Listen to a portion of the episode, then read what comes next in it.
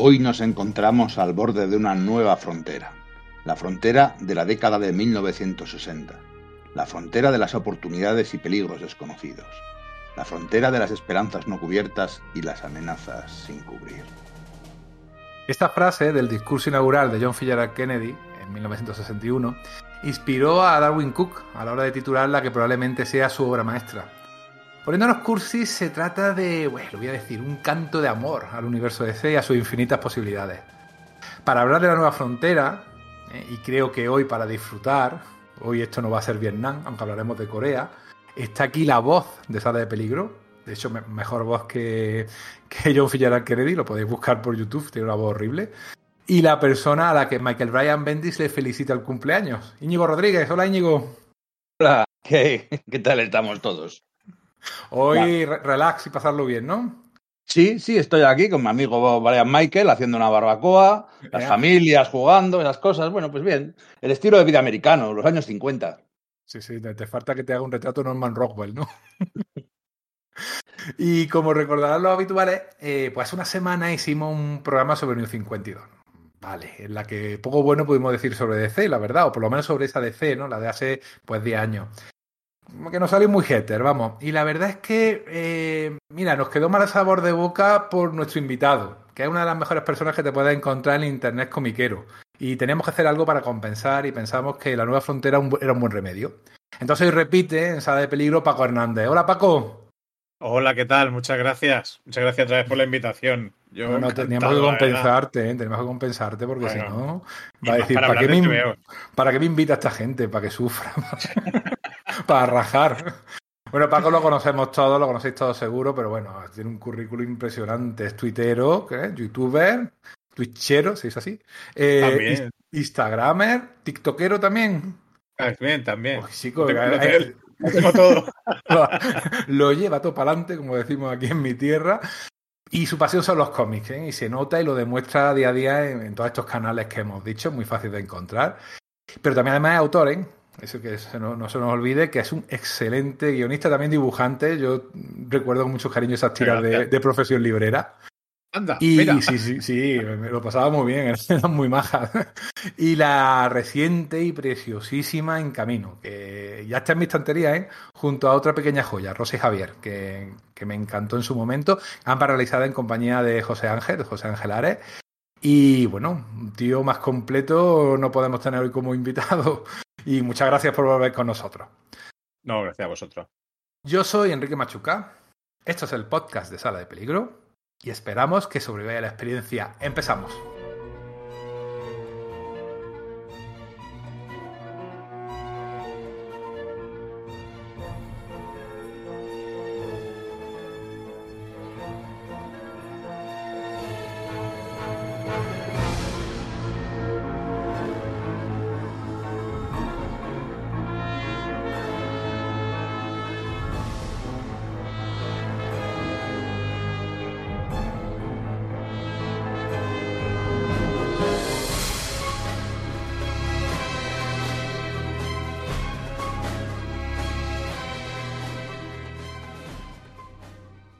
Bueno, si queremos hablar de, la nueva frontera, de JLA o Liga de la Justicia, la nueva frontera, es el título completo, pero bueno, la nueva frontera ya todo el mundo lo, va a entender perfectamente. Tenemos que hablar de Darwin Cook, del por desgracia tristemente desaparecido Darwin Cook. Hace unas semanas eh, en Twitter, un tuitero dijo que si tuviéramos el poder de resucitar a algún autor que, que hubiera muerto prematuramente, eh, y que para que tuviera otros 30 años ¿no? de dar obra al mundo, eh, preguntaron quién pensábamos y Íñigo dijo que, que, Darwin Cook, ¿verdad Íñigo? Sí, me salió antes que Freddie Mercury o que Mozart o que yo qué sé. Eh, es que para mí es el mejor talento o el mejor autor de cómic del siglo XXI. O que hubiera podido serlo. Es que se nos fue muy pronto, se fue en 2016, tenía no sé, 50 años, algo así. 52, tenía 52, 53, sí, para cumplir. Y estaba haciendo cada una de sus obras, para mí era, creo que era una obra maestra, cada todas y cada una de sus cómics. Entonces, eh, yo le echo de menos, y nunca sabremos pues, lo que hubiera podido dar, cuántas, cuántos grandes cómics dejaron de, de publicarse. Parte una vida muy joven, tristemente desaparecida por una enfermedad de mierda que se lo llevó muy, muy rápido. La verdad es que sí, pero bueno, por lo menos, mira, pues este programilla nos puede servir para darle nuestro homenaje. Es, un nombre que sale mucho ¿eh? en redes sociales, sale mucho en vídeos de YouTube, la gente lo recuerda con mucho cariño, porque la verdad que tiene una obra, mm, hombre, 10, 15 años de solamente ¿eh? de obra comiquera, porque él realmente a lo que se dedicó mucho, mucho tiempo de su, de su vida fue a la animación ¿eh? y antes incluso al diseño gráfico. Es que era canadiense, nació en Toronto, no era estadounidense, era, era canadiense, y pronto, con 22, 23 años, intentó meter la cabeza en DC. O sea, no se fue hacia Marvel, ¿eh? Hizo algunas cositas luego más adelante, ya en los 2000 para Marvel, pero en aquel momento a donde quiso dirigirse fue a DC incluso publicó en una revista que tenía DC que se, llamaba New Talent Showcase. Era una revista, Showcase era un título muy clásico en DC que servía tanto para poner a prueba nuevos talentos como a dar a conocer nuevos personajes. Es decir, era un poco un escaparate que, utilizaba DC en aquella época en la que solamente había correo de los lectores y fechas y, perdón, cifras de venta para ver qué, qué conceptos y qué autores pues molaban, ¿no? Por ejemplo, Green Lantern apareció en Showcase en el año 59 el Green Hal Jordan. Y, en 1985 eh, Darwin Cook publicó allí una historieta. Y la verdad que no puedo encontrarla, ¿eh? no sé de qué iba, he, podido, intentar buscar información, pero la verdad es que no le acabo de convencer el experimento porque sí, le dieron trabajo, pero no le compensaba mudarse de Toronto a Nueva York como tenía, tendría que haber hecho. Y, y lo dejó, montó una empresa de diseño, de diseño industrial también. Y luego un día encontró un anuncio en una revista, en The Comics Journal, en la que Brustin en persona buscaba un eh, storyboarder. Un, eh, mira, hemos hablado antes de José Ángel Ares y una de las muchas cosas que también hace José Ángel es hacer storyboards, ¿verdad, Paco? Sí, sí. Además es algo que se nota mucho en la, en la obra de Cook, aunque no, no lo conozcas. Ya la, forma que tiene, bueno, el, grandísimo narrador que era. O sea, es que se ve reflejado ahí y además no molesta. a veces te encuentras algunos autores que a mí me pasaba esto mucho al principio que decían, sobre todo cuidado con los llamaban con los planos cinematográficos, ¿sabes? Cuidado con tal.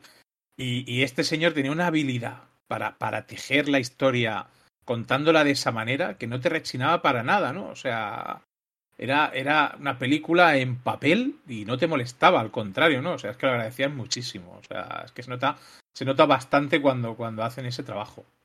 Y para bien, tienes razón, ¿eh? no, no, siempre funciona, no siempre funciona, pero en este caso sí. Eh, pues ya te digo, le entrevistó Bruce en persona, ¿eh? Y además flipaba mucho Darwin Cook y le escogió. ¿eh? Le gustó muchísimo cómo trabajaba Cook. Y eso sí, se vio obligado a, viajar a, los, Ángeles, a los estudios que en Burbank tenía la Warner, en su estudio de animación, ¿no? Y que sigue teniendo. Y bueno, estuvo trabajando en las nuevas aventuras de Batman, no en la serie original, sino en la, en la continuación. Y también en Superman, en Batman Beyond. De hecho, Enrique, los, títulos de crédito, la intro de Batman Beyond es de Darwin Cook. todo ese diseño con la, esa música industrial, maquinera y ese rollo mezcla Batman y Spider-Man, eso es de Darwin Cook. Pues mira, ya me has dado una sugerencia para alguna de las músicas que vamos a meter en este, en este programa. Teníamos una, una ya y esa va a ser la segunda. Genial. Viene de escándalo. Pues eh, de todas maneras del cómic le seguía, le seguía picando, ¿eh? seguía teniendo ese picazón, decir, ay, yo me gustaría hacer cómic, me gustaría intentarlo, mandó una propuesta a DC y por lo que parece se traspapeló. Hasta que un día Mark Chiarello, que era uno de los editores top en la DC de finales de los 90, encontró ordenado en su despacho una propuesta que luego sería el primer trabajo de, Darwin Cook para, para DC, Batman Ego no sé si la recordáis, que era un poco una cosa muy introspectiva, de psicoanálisis. No me acuerdo el, el, villano, ¿acordáis alguno? Eh, Hugo Strange, puede ser. Hugo Strange, exactamente. Pues Hugo Strange era el, antagonista, si no recuerdo mal, y era un, un, estudio psicológico de Batman muy interesante, y a partir de ahí todo le fue rodado. Porque enseguida se unió a Brian Asarello, y revitalizó, revalorizó y le dio un cambio radical, metió a las mujeres en el, del cómic en el siglo XXI. ¿eh? Yo creo, a las mujeres del cómic de superhéroes por lo menos, las metió otra vez en el siglo XXI. Porque lo que había en los años 90 todos nos lo recordamos, incluso la propia versión de Catwoman que había en los 90 en DC, La de Jim Valent era un poco como exagerada, ¿no? Por decirlo de alguna manera. Y tampoco representaba lo que podía ser una, una mujer de verdad, creo yo. Enrique, eh, has dicho Azarelo, querías decir Brubaker. Brubaker, Brubaker, es cierto. Si digo Azarelo, a ti te entras al pullido, sí. Por eso me ha. ¡Ay, Dios, me ha dolido! No, no, no, Brubaker, Brubaker. Siempre, a ver, a Ruka, Azarelo y Brubaker siempre van juntos de la mano hasta se parece un poco físicamente en mi cabeza, porque los tres entraron a la vez a trabajar en el mercado americano, tienen unas, una influencia y un estilo un poquito parecido, pero es verdad que, que Brubaker eh, va, va, va, arriba del todo y fue con el que se unió eh, Cook para ser Catwoman. ¿Qué, qué de esa serie? Yo poco, la verdad, poco. Lo único, lo único que recuerdo era la, la, influencia, porque lo leí hace mucho tiempo por el tema de la, de la película en la que se basaba. Porque Cook hacía eso, o sea, se basaba mucho en, en, en películas para, para, inspirarse. Lo único sí que me, me, intrigó la historia. O sea, la historia de, de investigar el asesinato de, de. Bueno, ahora no, no, sé si puedo decir spoilers o no, espérate, porque digo, igual lo digo y no quiero meter la pata. O sea. Una obra de 2001, algo podemos decir. Bueno, pero vamos a ver. Que claro, dice, investigaba el asesinato de, de Catwoman, ¿no? Y además uh -huh. recuperaba un personaje de principio de los 40. Fue las dos cosas que más me llamaron la atención, sobre todo por el detective, por Bradley, ¿no? Porque era un personaje Sam Bradley. que incluso, sí, sí, que a mí había pasado, bueno, totalmente desapercibido. O sea, de, hecho creo, fíjate que incluso te diría que lo descubrí cuando, cuando leí estos Detective Comics, ¿no? O sea, pero... pero sí, ese, ese, personaje fue creado, incluso creo que antes de Superman, por, por Siegel y Schuster. O sea, era uno de los personajes que creo que inauguró Detective Comics. En, en, aquel, en, los primeros números de Detective Comics, eh, Batman apareció en el 27, aparecía ya el Slam Bradley y era un típico detective hardboiled y ya está. O sea que se quedó un poco perdido y, que llegue, es lo, es lo que tú dices, que llegue Darwin Cook y 70 años después te lo, te lo resucite y le dé nueva, nueva vida, pues sí, sí, la verdad que, que, es curioso cómo buceó en el pasado de, DC. Luego, después de Catwoman, que estuvo año y medio por ahí, luego ya pues siguió Brubaker en solitario. Eh, pues podemos, eh, sí, aparte de eso, de la nueva frontera, que le dedicaremos la mayor parte de nuestro programa, pues por ejemplo podríamos destacar eh, la versión que hizo de Spirit en el 2005, que la verdad que estaba bastante, bastante bien. Sobre todo a la hora de coger el humor socarrón que, que tenía el Will Eisner en sus, sus historias, ¿verdad? Eh, yo me las compré todas, la verdad, y estaba muy, muy, muy, muy bien, sinceramente. Vamos, me gustó muchísimo. Pero es que, vamos, tampoco si lo digo, lo voy a decir con todas sus obras. ¿Sabes qué me gustó? ¿Sabes qué me gustó bastante de Spirit, de, de Cook? Que él, o sea, sobre todo lo cogió, pero sabía homenajearlo. Y había una cosa que es muy característica de Spirit, que es la, la lluvia, ¿no? Porque todo el mundo hablaba de cómo hacía la lluvia a Eisner, ¿no? y a la primera oportunidad que tuvo es, está lloviendo, ¿no? Y lo tienes ahí y tal. Y además es que ves cómo totalmente está inspirado en, en los dibujos de Indre, que dices, no, no se le puede tachar de, de copia, decir, no, no, es un homenaje en toda regla, ¿no? Y a mí, a mí eso me gustó bastante, los detalles, ¿no? Que él se, se notaba cómo el personaje lo, lo, o sea, digamos, lo apreciaba, ¿sabes? Lo apreciaba a la hora de tratarlo y eso es algo muy importante. Porque Cook se movía sobre todo mucho por, por, aparte de los encargos que le podían llegar, que algo a él le inspirara en ese sentido. O sea, que le proporcionara pasión para hacer cómics, que era algo que él siempre decía. Dice, ya que hago cómics, pues al menos les tengo que imprimir toda la pasión que pueda en ello. Sí, sí, es así. Aquí ya vamos a empezar a notar un poquito una pauta. Eh, serie negra, o sea, Catwoman, al fin y al cabo era serie negra, de hecho, era también una revitalización del género de ladrones, ¿no? Ocean Eleven y tal, ese tipo de historias también. Eh, Spirit, pues ni te cuento, en los años 40, un, un justiciero enmascarado que lucha contra el AMPA. Y su siguiente obra así gorda e importante, eh, Parker, cuatro tomos, eh, eh, adaptando unas novelas muy famosas de serie negra de Donald Westlake, que creo que escribió casi dos docenas, y, realmente la idea de Darwin Cook era hacer el mayor número posible. Al final le dio tiempo a hacer cuatro, y también eran muy curiosas en el sentido del uso del color, porque él utilizaba solamente un tono de color. En cada una de las novelas gráficas, pues una era tonos amarillos, otra tonos azules, otra tonos verdes, eh, otros tonos así rojizos, y le daba un, aire muy, muy curioso. Aparte, ese uso del color tenía que ver con el tono de la historia, ¿no? Soy un apasionado de Parker. Eh, Me gustan algo las novelas, pero no he leído todas, ni soy, pues yo qué sé. Como por ejemplo otro gran, fan, otro gran fan que es Víctor Santos, el dibujante de cómics, que está muy, muy influido también por, por Cook, o, o se influyeron el uno al otro, en cierta forma, tienen los mismos referentes, pero me gustan las novelas y me encantan las novelas gráficas de Parker, de Dagwood Cook. Me vuelven, me vuelven loco, me apasionan. Ese, además, están ambientadas en esos, también en esta nueva frontera, ¿no? En esos finales de los 50, principios de los 60, que no son, no son los 60. Cuando pensamos en los 60, pensamos en los hippies y en Vietnam. Esto es 1960, 61, el camelot de, de Kennedy, los agentes del FBI con los, con los sombreros, esa América brillante que, que luego veremos en este cómic, que esconde mucha mierda por debajo.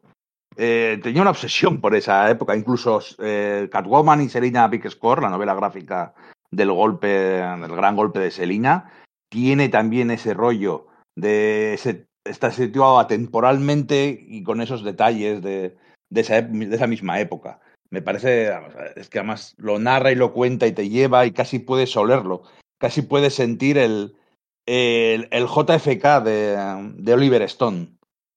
Tiene muchísimo que ver con eso. Fue la primera vez que eh, Donald Wesley dio, o, sus herederos, no sé si en un momento ya todavía estaba vivo, dio eh, permiso para utilizar el nombre de Parker en la, en la portada, porque muchas de las novelas de Donald Wesley fueron adaptadas al cine pero no podían utilizar eh, el, el, nombre de Parker. El, protagonista tenía que llamarse de otra manera. Recuerdo una protagonizada por Lee Marvin, otra protagonizada por eh, Mel Gibson. Mel Gibson, y eran todas basadas en este personaje, pero no podían utilizar el nombre. Y sin embargo, pues resulta que a, a, Darwin Cook sí le dieron permiso. Fue la primera vez. Luego hubo otra de Jason Statham, que también, eh, haciendo el mismo personaje, que sí que se llamaba Parker. Pero fue a partir de, de que Darwin Cook lo pudo utilizar en, en su novela gráfica. Sí. Un detalle... se, llamaba, se, llamaba, Parker, pero no se parecía demasiado a Parker. No, no. La verdad que, fíjate qué tres actores he dicho, ¿eh? Lee Marvin, eh, Jason Statham y Mel Gibson, tío. No tienen nada que ver, pero oye. Tipos duros. Sí, eso sí. Hubiera faltado Bruce Willis. Y ya en 2012 eh, llega Before Watchmen. Bueno, llega después de unas negociaciones realmente duras, porque eh, DC insistía en que quería en ese proyecto tan polémico a Darwin Cook, y él no quería, no quería, no le convencía, y además lo dijo, lo dijo porque le preguntaron, dice, oye, que, que va a pasar esto, que, que, tú vas a participar, y él dice, mira, no me acaba de convencer. Dice, ¿por qué? Porque yo creo que esta obra no la debe de tocar nadie, y además no lo dijo claramente, pero Sí, como había tratado DC a Alan Moore, pues él no, era muy partidario. Sin embargo, vio que aquello iba a pasar. También me imagino que le pusieron delante el oro de, del Perú. Y finalmente ha a hacer dos, dos, dos miniseries. Una Minutemen, dibujada y escrita por él. Y otra, la de Espectro de Seda, coescrita eh, con Amanda Conner, que fue además la dibujante. Y yo creo que son las dos mejores ¿no? de, de Before Watchmen, pero con diferencia mucha diferencia. Para mí es que de, de, hecho son las únicas que tengo. El resto las he leído, pero no las... Es que no, no me interesaban. Encima la tenía Azarelo.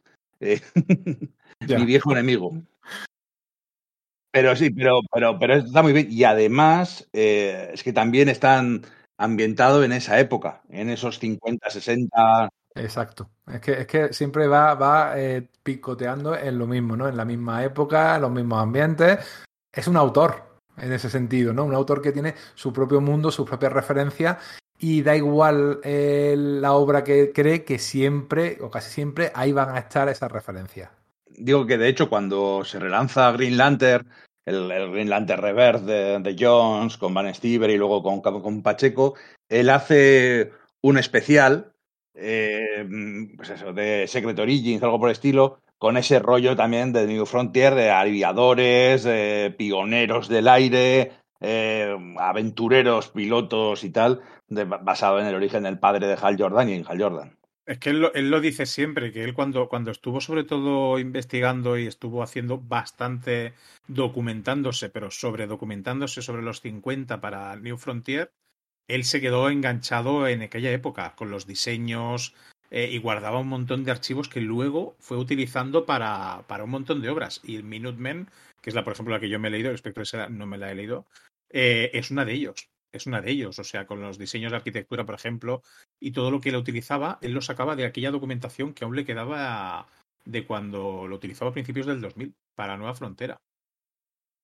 Bueno, yo, te la recomiendo, ¿eh? la de Espectro de Seda. Además, conociéndote como, como autor, yo creo que te va a gustar. Eh, sí, sí, yo creo que sí. Si la puedes pillar, te, te létela, ¿eh? porque te creo que te va a gustar. Todo lo que decir, yo me lo apunto siempre. O sea, vale. tengo una cola, una, una, lista por vuestra culpa. Vaya, hombre. tengo la lista de lectura y la lista de sala de peligro. En serio te lo digo. O sea, es como digo, a veces no, no ya por dónde cogerlo. Algunas otras cosillas que hizo Darwin Cook ya aquí y allá, por ejemplo, en el 2004 también, la época en la que también hizo The New Frontier, hizo solo uno de esos números antológicos en los cuales DC eh, invitaba a distintos autores a que hicieran básicamente lo, que le diera la gana. Y ahí también, efectivamente, bueno, en la portada de Solo, en el número 5, está Slam Bradley, el personaje que hemos comentado antes, el detective este creado por y Schuster. Alguna cosilla más, pues, ¿qué hizo? Pues eh, unas colaboraciones con Jimmy Palmiotti en Jonah Hex. En Vértigo colaboró con, bueno, yo es que amo a los Hernández, pero con locura. Y con Beto Hernández hizo una colaboración que era Los Niños del Crepúsculo, que era una cosa un poco Chiamalán. o sea, un pueblo así, eh, también muy de, de Beto, es muy un pueblo perdido ahí en, medio de, Latinoamérica, con elementos de ciencia ficción, de realismo mágico. Pero te digo, leyéndolo también da sensación a estas películas eh, de Chiamalan como El Bosque o esta última de Tiempo. Ahí hay ese ambientillo, ¿no? No puedo definirlo bien, pero, pero sí, sí, sí me lo recuerda.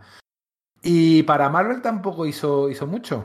Hizo algo en, en X-Force, ¿verdad? Porque claro, teníamos ya Michael Red y el estilo de, de Darwin Cook sin parecerse mucho, porque luego narrativamente son bastante diferentes.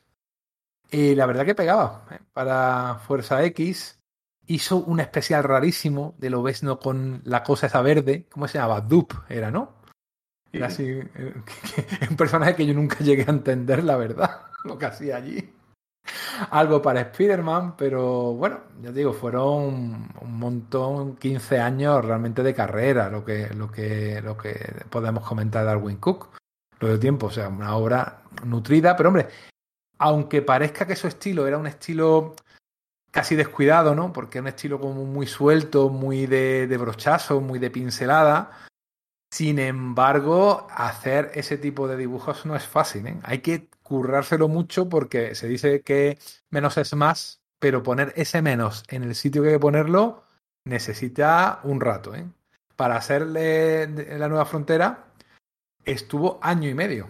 Son casi 400 páginas, ¿eh? pero se tiró casi, casi dos años para hacerla y hombre, la verdad que mereció muchísimo la pena. Yo añadiría una cosilla, fíjate, prácticamente su primer cómic en solitario, bueno, es el, el Batman Ego. Sí. Que es un pedazo de cómic. O sea, está siendo reeditado una y otra vez. Si, cuando se hablan de las grandes obras de Batman, siempre nos vamos a ir al año 1, al Dark Knight, a Clean Joke, eh, a Largo Halloween y tal. Pero luego están todas esas obras que son la leche, igual a veces tan buenas como esas mismas que no son tan conocidas, y Batman Ego suele encabezar ese tipo de listas, ¿no? Junto con eh, aquella de Brubaker sobre el Joker y tal, como se llamaba, no me acuerdo, el hombre que ríe. Pues eh, es que es, es, lo que tú has dicho, el análisis psicológico de Batman, pero muy bien hecho. Y es que es una historia que ya dices, joder, ¿cómo puede ser?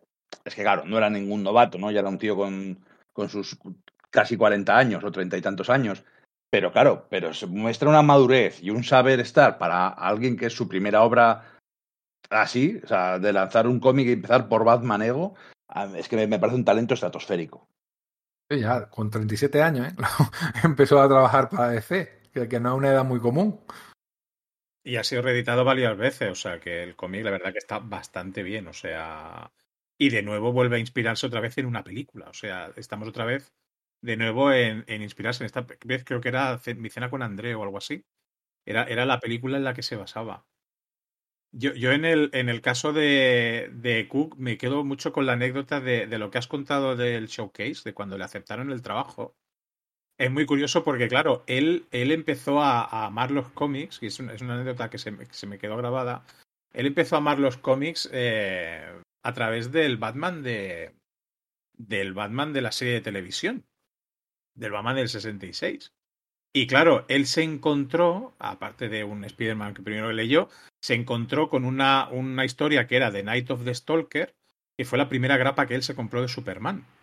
Y cuando la leyó le impactó mucho. Ay, de Superman, perdón, de Batman. Le impactó mucho porque es que aquel Batman no se parecía al que él había visto en la serie de televisión. Claro, estamos hablando de un Batman más, entre comillas, no, no, era el Batman oscuro que podemos ver más adelante, pero sí que, claro, evidentemente cualquier cosa es un poco más oscura que la serie del 66, ¿no? Pero es curioso porque él le encantó aquella historia y aquella historia estaba dibujada por Sala Mendola, que justamente fue el editor que lo atendió cuando él fue a presentar su trabajo del showcase, que fue quien dice que cuando él vio que la persona que le atendía para cogerle aquello, dice que se quedó que no sabía, o sea, él no sabía dónde meterse. Y luego más adelante le preguntaron si algún día él le llegó a decir a aquel editor que, bueno, pues que tal, dijo que, que nunca se lo dijo. O sea, que él, él salió ahí sin decir nada porque dice que estaba muy apurado, que claro, que él no quería ir en plan friki loco, sino que lo que quería era conseguir trabajo, ¿no? Y la casualidad que el primer cómic que lo había marcado, pues la primera persona que le compró un trabajo fue, fue el que antes, el que entonces era el editor. Y además no, fue editor durante muy poco tiempo, o sea que sí. la, la, ventana de tiempo para que eso pasara fue mínima y oye, esas sí, cosas, sí. ahí hay magia, cuando esas cosas pasan, hay algo, hay destino, ¿no?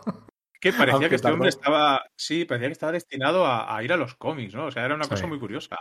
Entre esto, luego que se encontrara aquel folleto de Bruce Timm y que, que no fuera casi nadie, que la gente como que no... Y fue él, ¿no? Luego que, que Chiarello se encontrara en portafolio, o sea, este hombre es como si estuviera destinado a ello, una cosa muy, no sé, muy curiosa. A ver, diciéndolo así me parece muy bonito. O sea, el, el, universo conspiraba, ¿no? Para, ¿Sí? para que le fuera bien en su vocación. Sí, sí, sí. Es, es una vida para recordar, un artista para recordar y, y hay un montón de obras ¿eh? que, que se están reeditando efectivamente continuamente, que son bastante fáciles de encontrar, incluyendo esta nueva frontera, que bueno, vamos a empezar a hablar de ella en breve con mucho spoiler, porque yo creo que si no la hacemos spoiler no vamos a poder analizarla con la profundidad que, que queremos. Y claro, si queremos, yo os recomiendo, a ver, en este momento, si los que hayan llegado hasta aquí, imagino que, que, van a seguir escuchando, pero si no la habéis leído La Nueva Frontera, yo lo recomiendo encarecidamente. ¿Eh? Y es muy fácil de encontrar, porque está reeditada varias veces y siempre nosotros recomendaremos que si tú quieres encontrar un cómic que ha sido editado en España en los últimos, pues casi 27 años, tenemos que acudir a Universal Comics, nuestra tienda de referencia, nuestra tienda que está en Barcelona, muy cerquita del donde nació, del mercado de San Antonio. Y lo he dicho en castellano, que me perdonen los, los amigos de Cataluña, ¿no? Eh, del mercado de San Antonio. Y y ahora mismo tienen en stock, porque lo he comprobado, dos ediciones. El coleccionable eh, DC Comics, este que tiene las bandas negras arriba y abajo, en dos tomos, imitando los dos trade paperbacks que salieron en Estados Unidos al poco de salir la edición en grapa. Y además muy bien de precio, no llegan a, a 13 euros. Y luego la edición Tocha, la edición Black Label, que tiene todos los extras, tiene hombre, un poquito de mejor papel, es bastante más cara, 45 euros, pero oye, que merece la pena, ¿eh? que merece muchísimo la pena. Pero bueno, da igual, eso es lo bueno que tiene que por lo menos estas obras que se van reeditando tan asiduamente tengan distintas ediciones para los bolsillos que, que se lo pueden permitir y para los que a lo mejor pues les cuesta un poquito más de trabajo, que hombre, ya siempre llegarán tiempos mejores. Entonces, mira, en Universal Comics los vais a encontrar seguro. Si no podéis ir a la tienda física, tenéis la página web universal-comics.com que te responden de manera inmediata, te lo mandan enseguida y, y te llega. Yo tengo los dos trade papers americanos Ajá. y lo bueno es que entre que grabamos esto y lo editamos van a pasar unos días. Con lo cual, cuando oigáis esto, igual ya no lo tienen porque me he adelantado y lo he comprado yo.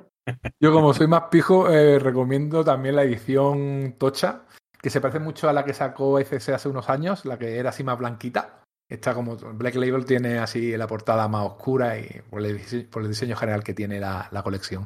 Pero sea como sea, mira, dejando aparte formato, mirise muchísimo. ¿eh? Es un cómic de estos que hay que tener. Mira, eh, de estos youtubers como Paco que enseña mucho sus estanterías, si no tienen la nueva frontera, mm, de suscribiros. Tú la tienes, ¿verdad, Paco?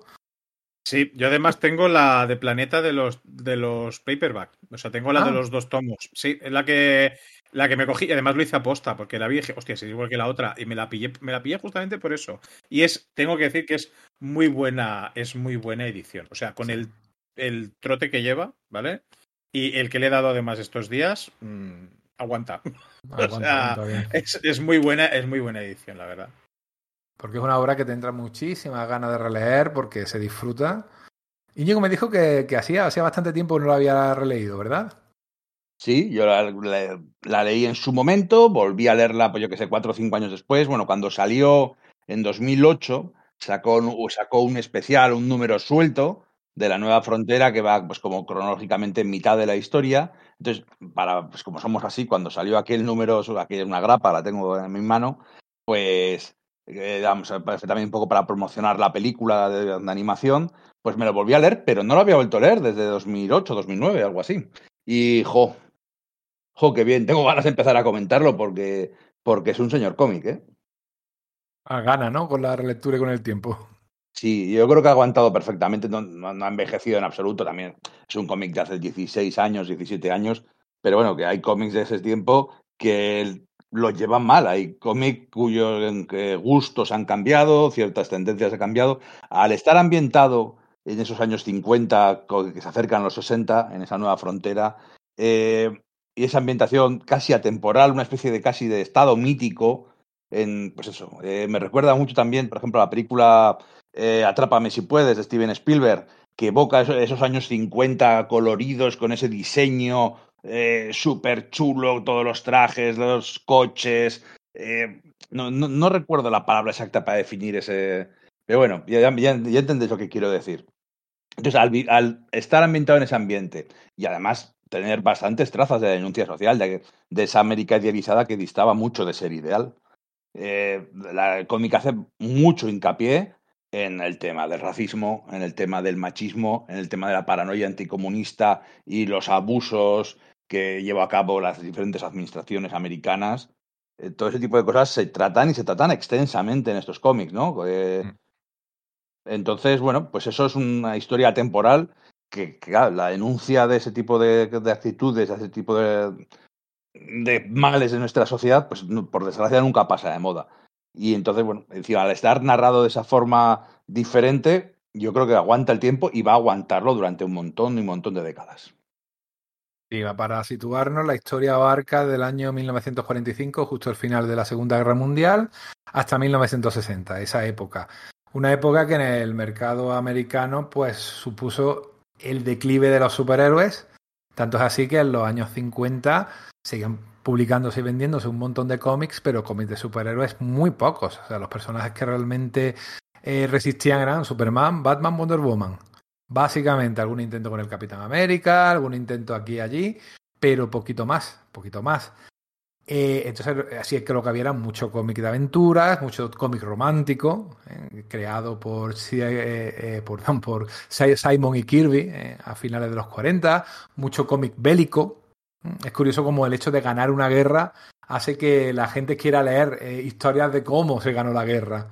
Pues el cómic bélico, el cómic del oeste, el cómic todo era historia americana pasada por el filtro del cómic y era lo que en esos años 50 se leía. Y DC, que era la mayor empresa junto a Archie, editora de cómics, pues eh, se dedicaba a, a ese género. Entonces, eh, Darwin Cook utiliza mucho ese contexto editorial, como anteriormente, por cierto, había hecho Alan Moore en Watchmen. Tendrá que salir un par de veces, en mi opinión, porque le veo. Esto sería como un Watchmen positivo, ¿no? Un Watchmen alegre.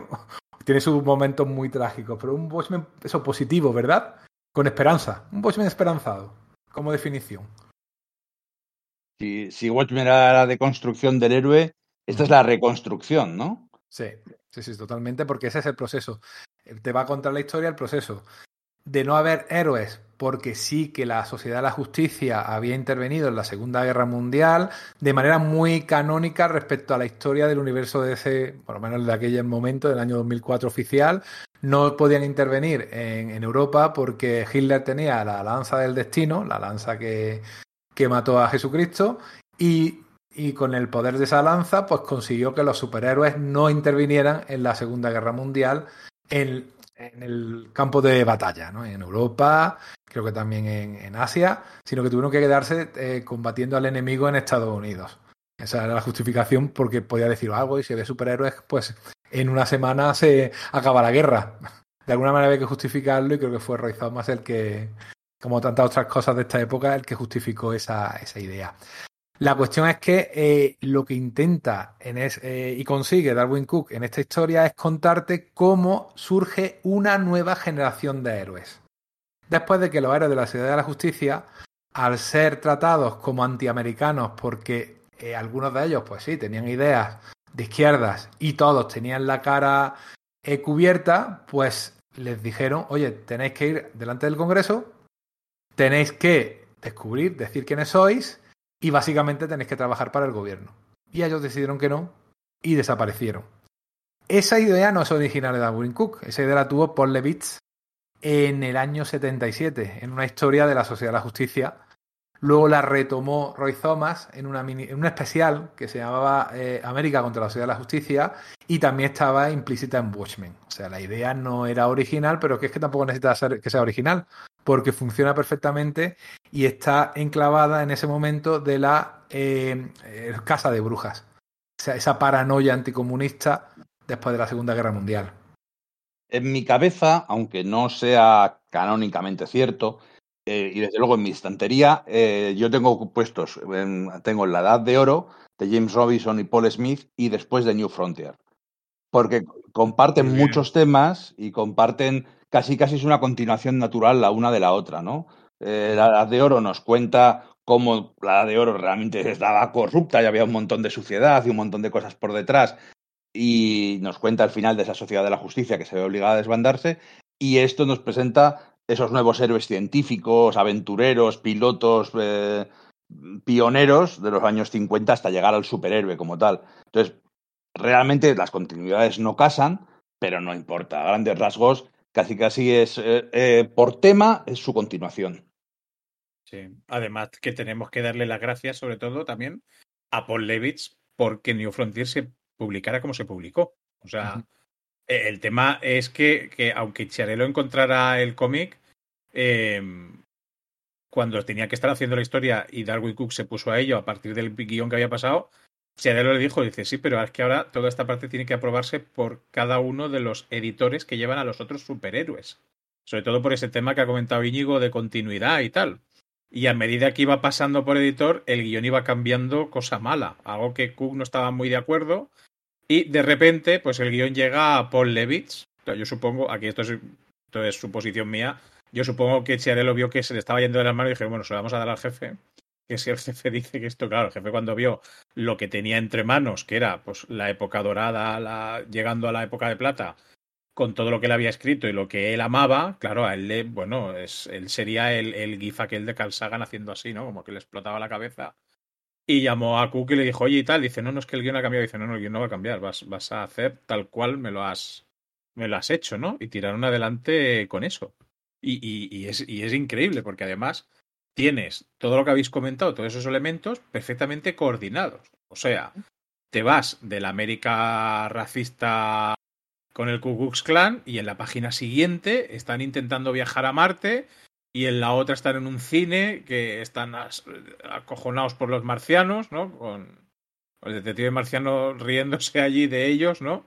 Y todo eso casa perfectamente, pero te muestra todas las realidades de la América que se vivió en aquella época, que es lo que él te quiere, te quiere enseñar. Y está todo perfectamente coordenado y al menos a mí en ningún momento me rechinaron los dientes de decir, esto me sobra o esto aquí me ha sacado del... No, no, para nada. O sea, todo perfectamente creíble y todo perfectamente, o sea, era como, todas las piezas del engranaje encajando número tras número. Y que encima, como la buena ficción, cuenta una historia de aquellos tiempos aplicable a los actuales porque esto es un cómic de 2004, un cómic en el que la paranoia del enemigo infiltrado volvía a estar en Estados Unidos con los atentados del 11S, la guerra en Oriente Medio, eh, los terroristas que estaban por todas partes, el, gobierno llevando tropelías contra sus propios ciudadanos en nombre de la libertad y la seguridad y un racismo endémico que no acababa de desaparecer. Entonces, habla de los años 50, habla eh, con esperanza, porque no lo pone todo negro, no es una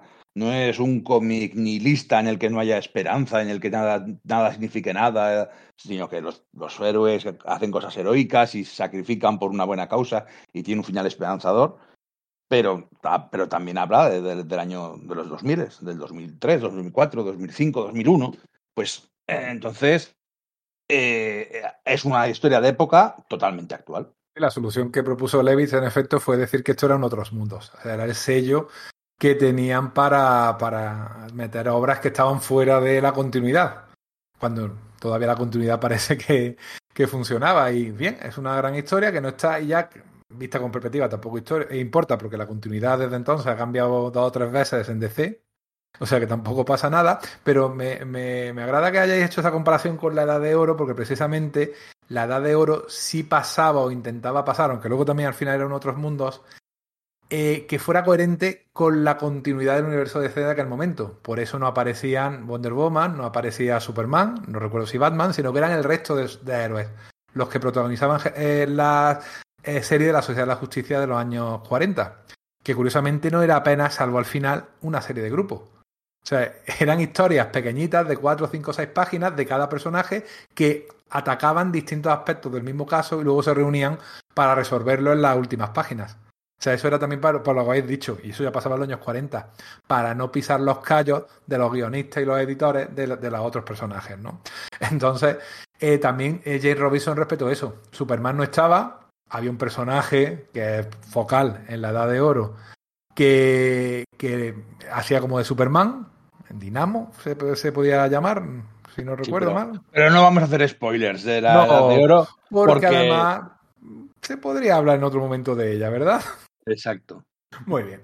El caso que sí, que comparte muchísimo, tenéis toda la razón del mundo, ese ambiente de años 40, ese, ese ambiente eh, post-guerra mundial, cuando la gente vuelve al país y lo que se encuentran, pues, no es agradable, sino que se encuentra con un país que se está cerrando sobre sí mismo.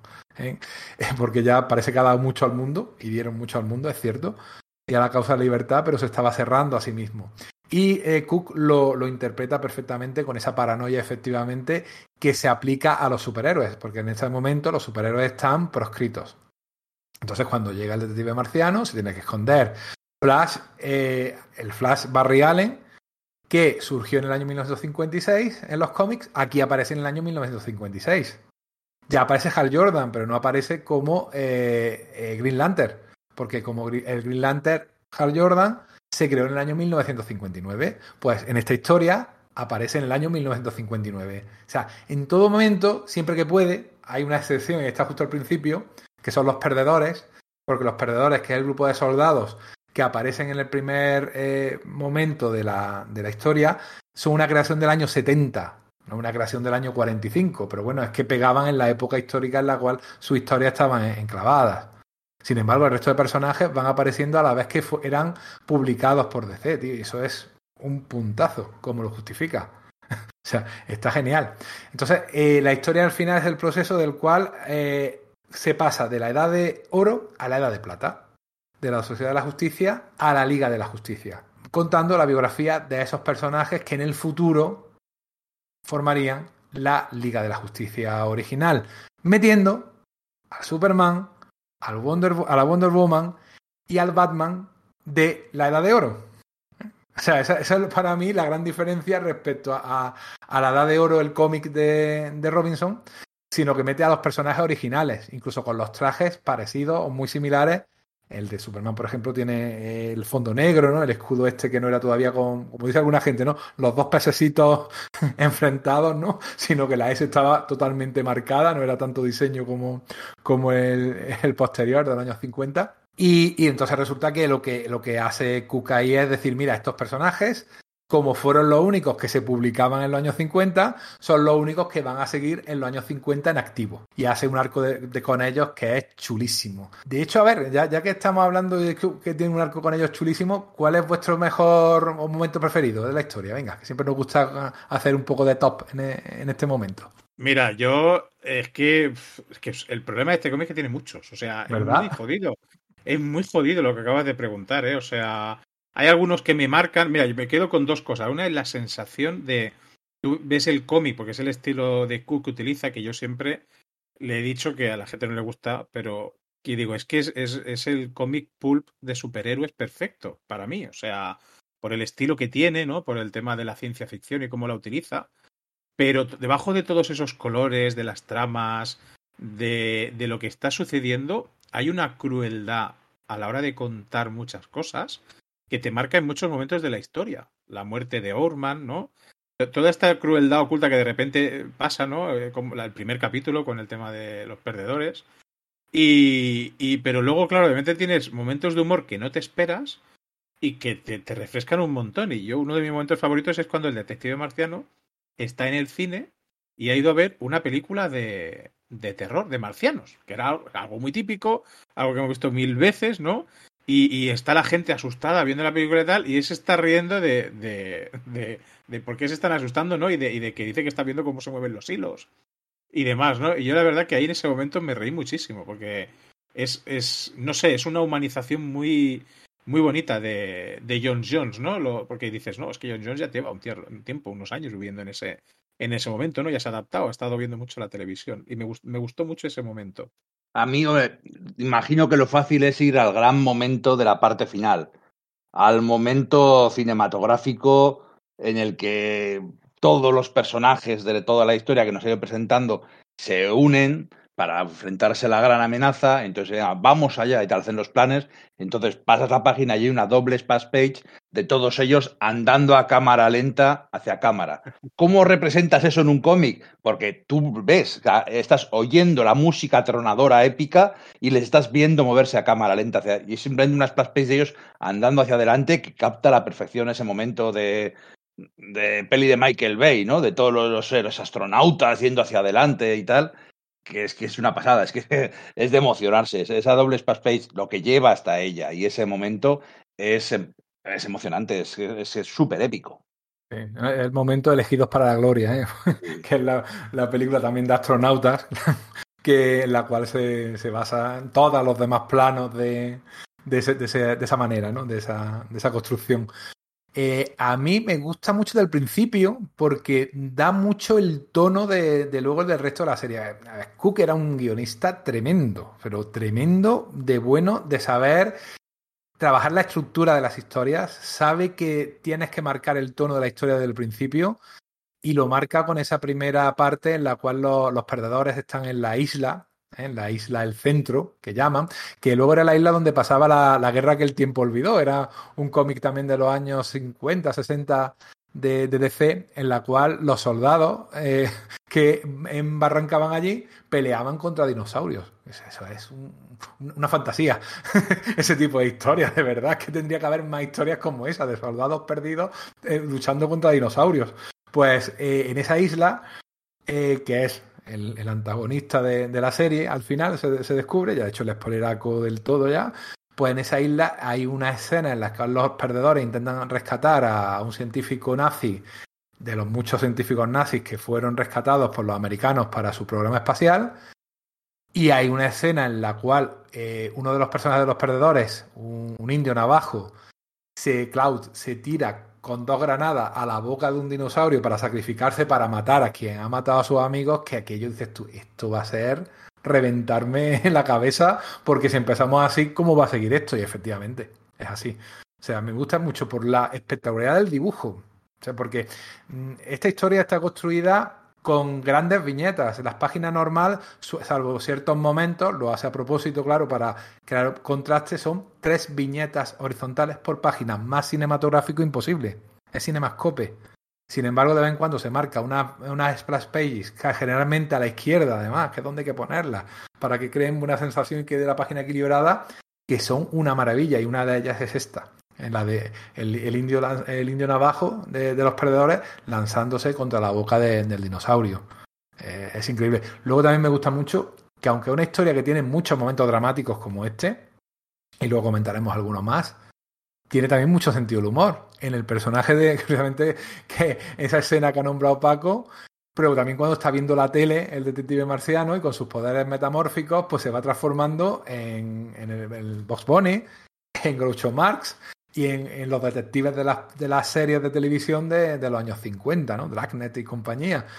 Y luego hay otra escena en la que se ve la mesa en la que está investigando lo que está pasando con esta isla misteriosa y se ven galletas Oreo. Y si tú pones al detective marciano con una galleta Oreo, pues Enrique ya te compra el cómic. Claro. Ay, no me había dado cuenta de eso de las Oreo. Bueno, en una esquinita, Oreos mordidas en una splash page de estas que utiliza mucho, porque es verdad que la historia es compleja y si tú la haces con viñetas de A3 no avanza. Tiene que pegar muchos saltos, son 15 años, ¿eh? Muchos saltos, mucho... Estamos en tal sitio, en tal año, en tal mes o en tal momento. Y aparte utiliza de vez en cuando eh, dobles páginas con recortes de periódicos, con documentos, con, eh, en fin, un montón de, de, recursos, muy de Watchmen también, que hacen que de esa manera tú tengas la información que te hace falta para avanzar la historia, pero que no sea tan expositivo. O sea que ahí, de nuevo, Darwin Cook era un genio, tío, como, como, como narra. Usa un, montón de, un montón de elipsis que quedan supernaturales. Sí, sí. Y no es fácil, ¿verdad, Paco? La, la elipsis, ¿eh? No te puedes romper una historia como lo hagan mal. Y lo, lo, mejor de todo es que si hay algo que se le da muy bien, es, es los, los diálogos. O sea, es que consigue que se te metan en la cabeza, porque estás viendo personajes de los años 50 y yo mientras lo iba leyendo, y ahora con la relectura me ha vuelto a pasar, en mi cabeza tengo las voces de los personajes de los años 50, o sea, eh, la, la, Catwoman que sale, la Carol Ferris que salen, se desenvuelven y, hablan como mujeres de aquella época, que es súper curioso cómo consigue esto, ¿no? O sea, porque en el género negro dices, bueno, pues, pues entre comillas es un poco fácil hacer hablar a los hombres, ¿no? Con traje, chaqueta, los men in black, estos eh, detectives, quien sea, ¿no? Tienen este tono, pero de cara a la mujer, las interacciones entre ellos, ostras, es, es, está muy bien conseguido. O sea, en el momento hay conversaciones de sobremesa cuando están cenando, cuando están comiendo, y, y automáticamente en mi cabeza reproducía las voces de, de películas de la época que yo había visto y demás, ¿no? Yo creo que es un Day, más... ¿verdad? Sí, sí, yo creo que es un efecto más de, de esta, de esta inspiración. Sí, sí de la, la, la, forma. Es que, fíjate, los personajes apenas, en esos momentos apenas se mueven fuera de la viñeta, ¿no? Es, es todo el diálogo. Y de hostia, es que el, el, diálogo está sosteniendo el tono. Y dices, aunque le cambiaras la, ropa o el escenario por, por el por el, tono y la forma en que están hablando, los estás ubicando en una época. Y eso me parece, bueno, eso es una genialidad. A mí hay dos, do, dos trucos en concreto que me vuelven loco.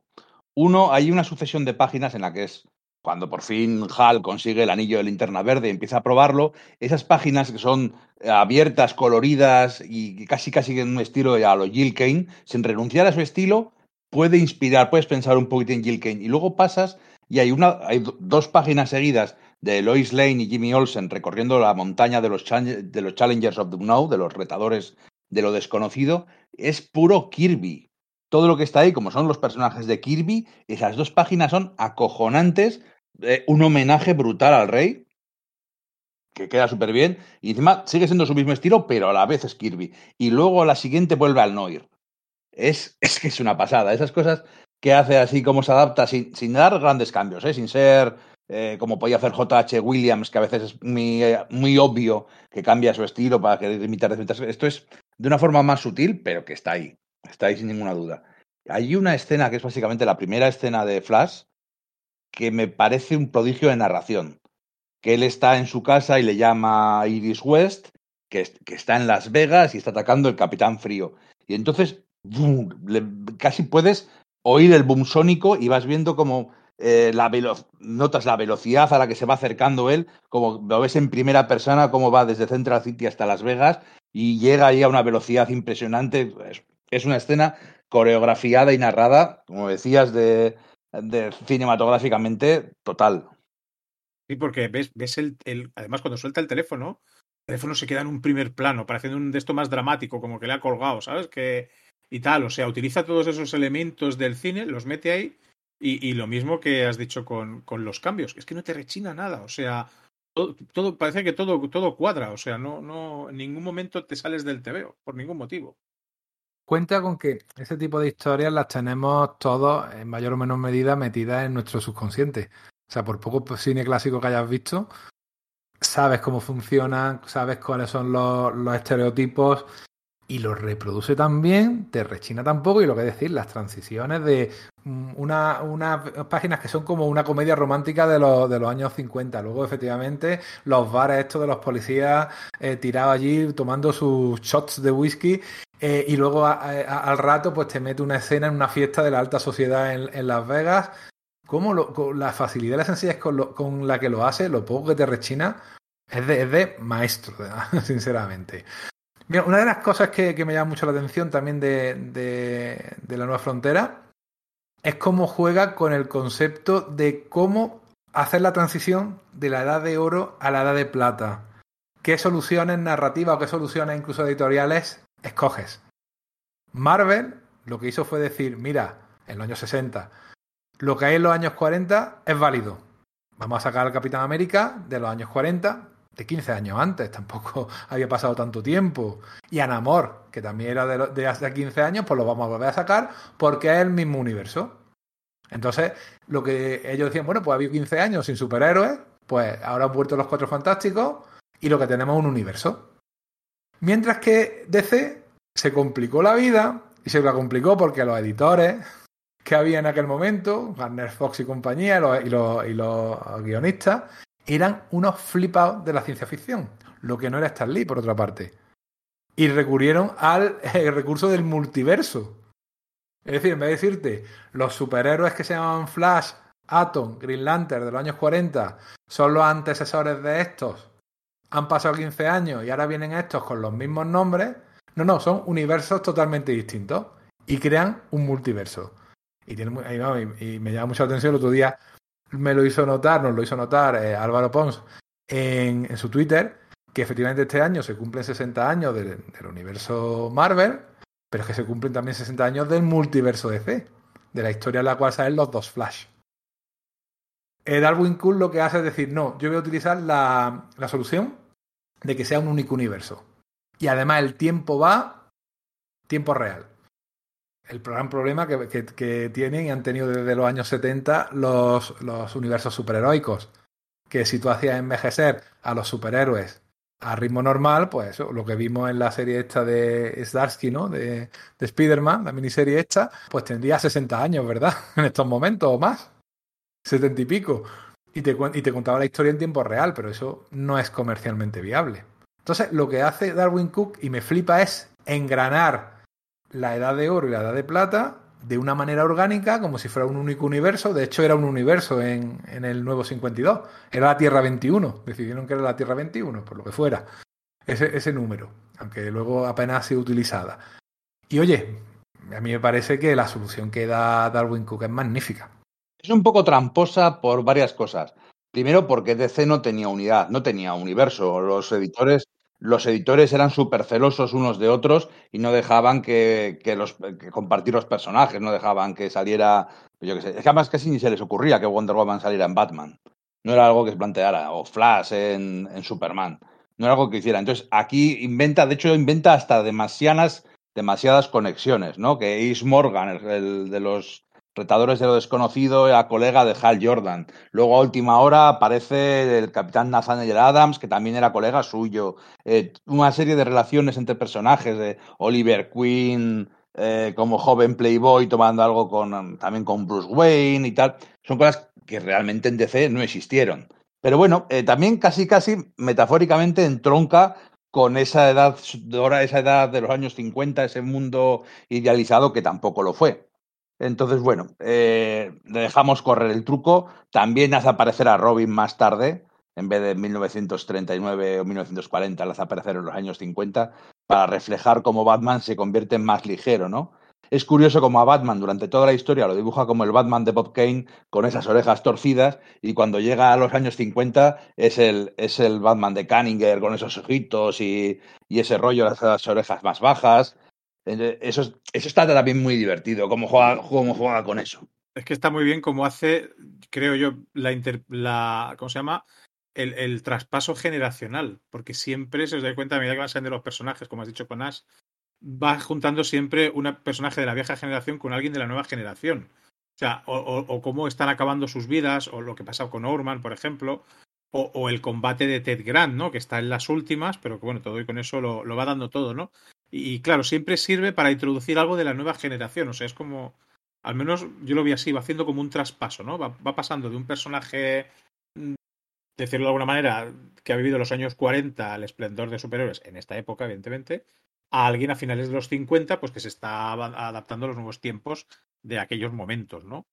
Y, y yo creo que va utilizando, que va utilizando esto, o sea, este tipo de personajes para, para irlos conectando y luego además se los va cargando, o sea, van cayendo como moscas. Es, curioso lo de Ted Grant, las páginas que dedica a ese combate de boxeo, que es espectacular. Para mí es el, yo sé, no, no recuerdo un combate de boxeo que se haya narrado también en un cómic nunca. los, habrá habido, pero ahora mismo no caigo en ninguno.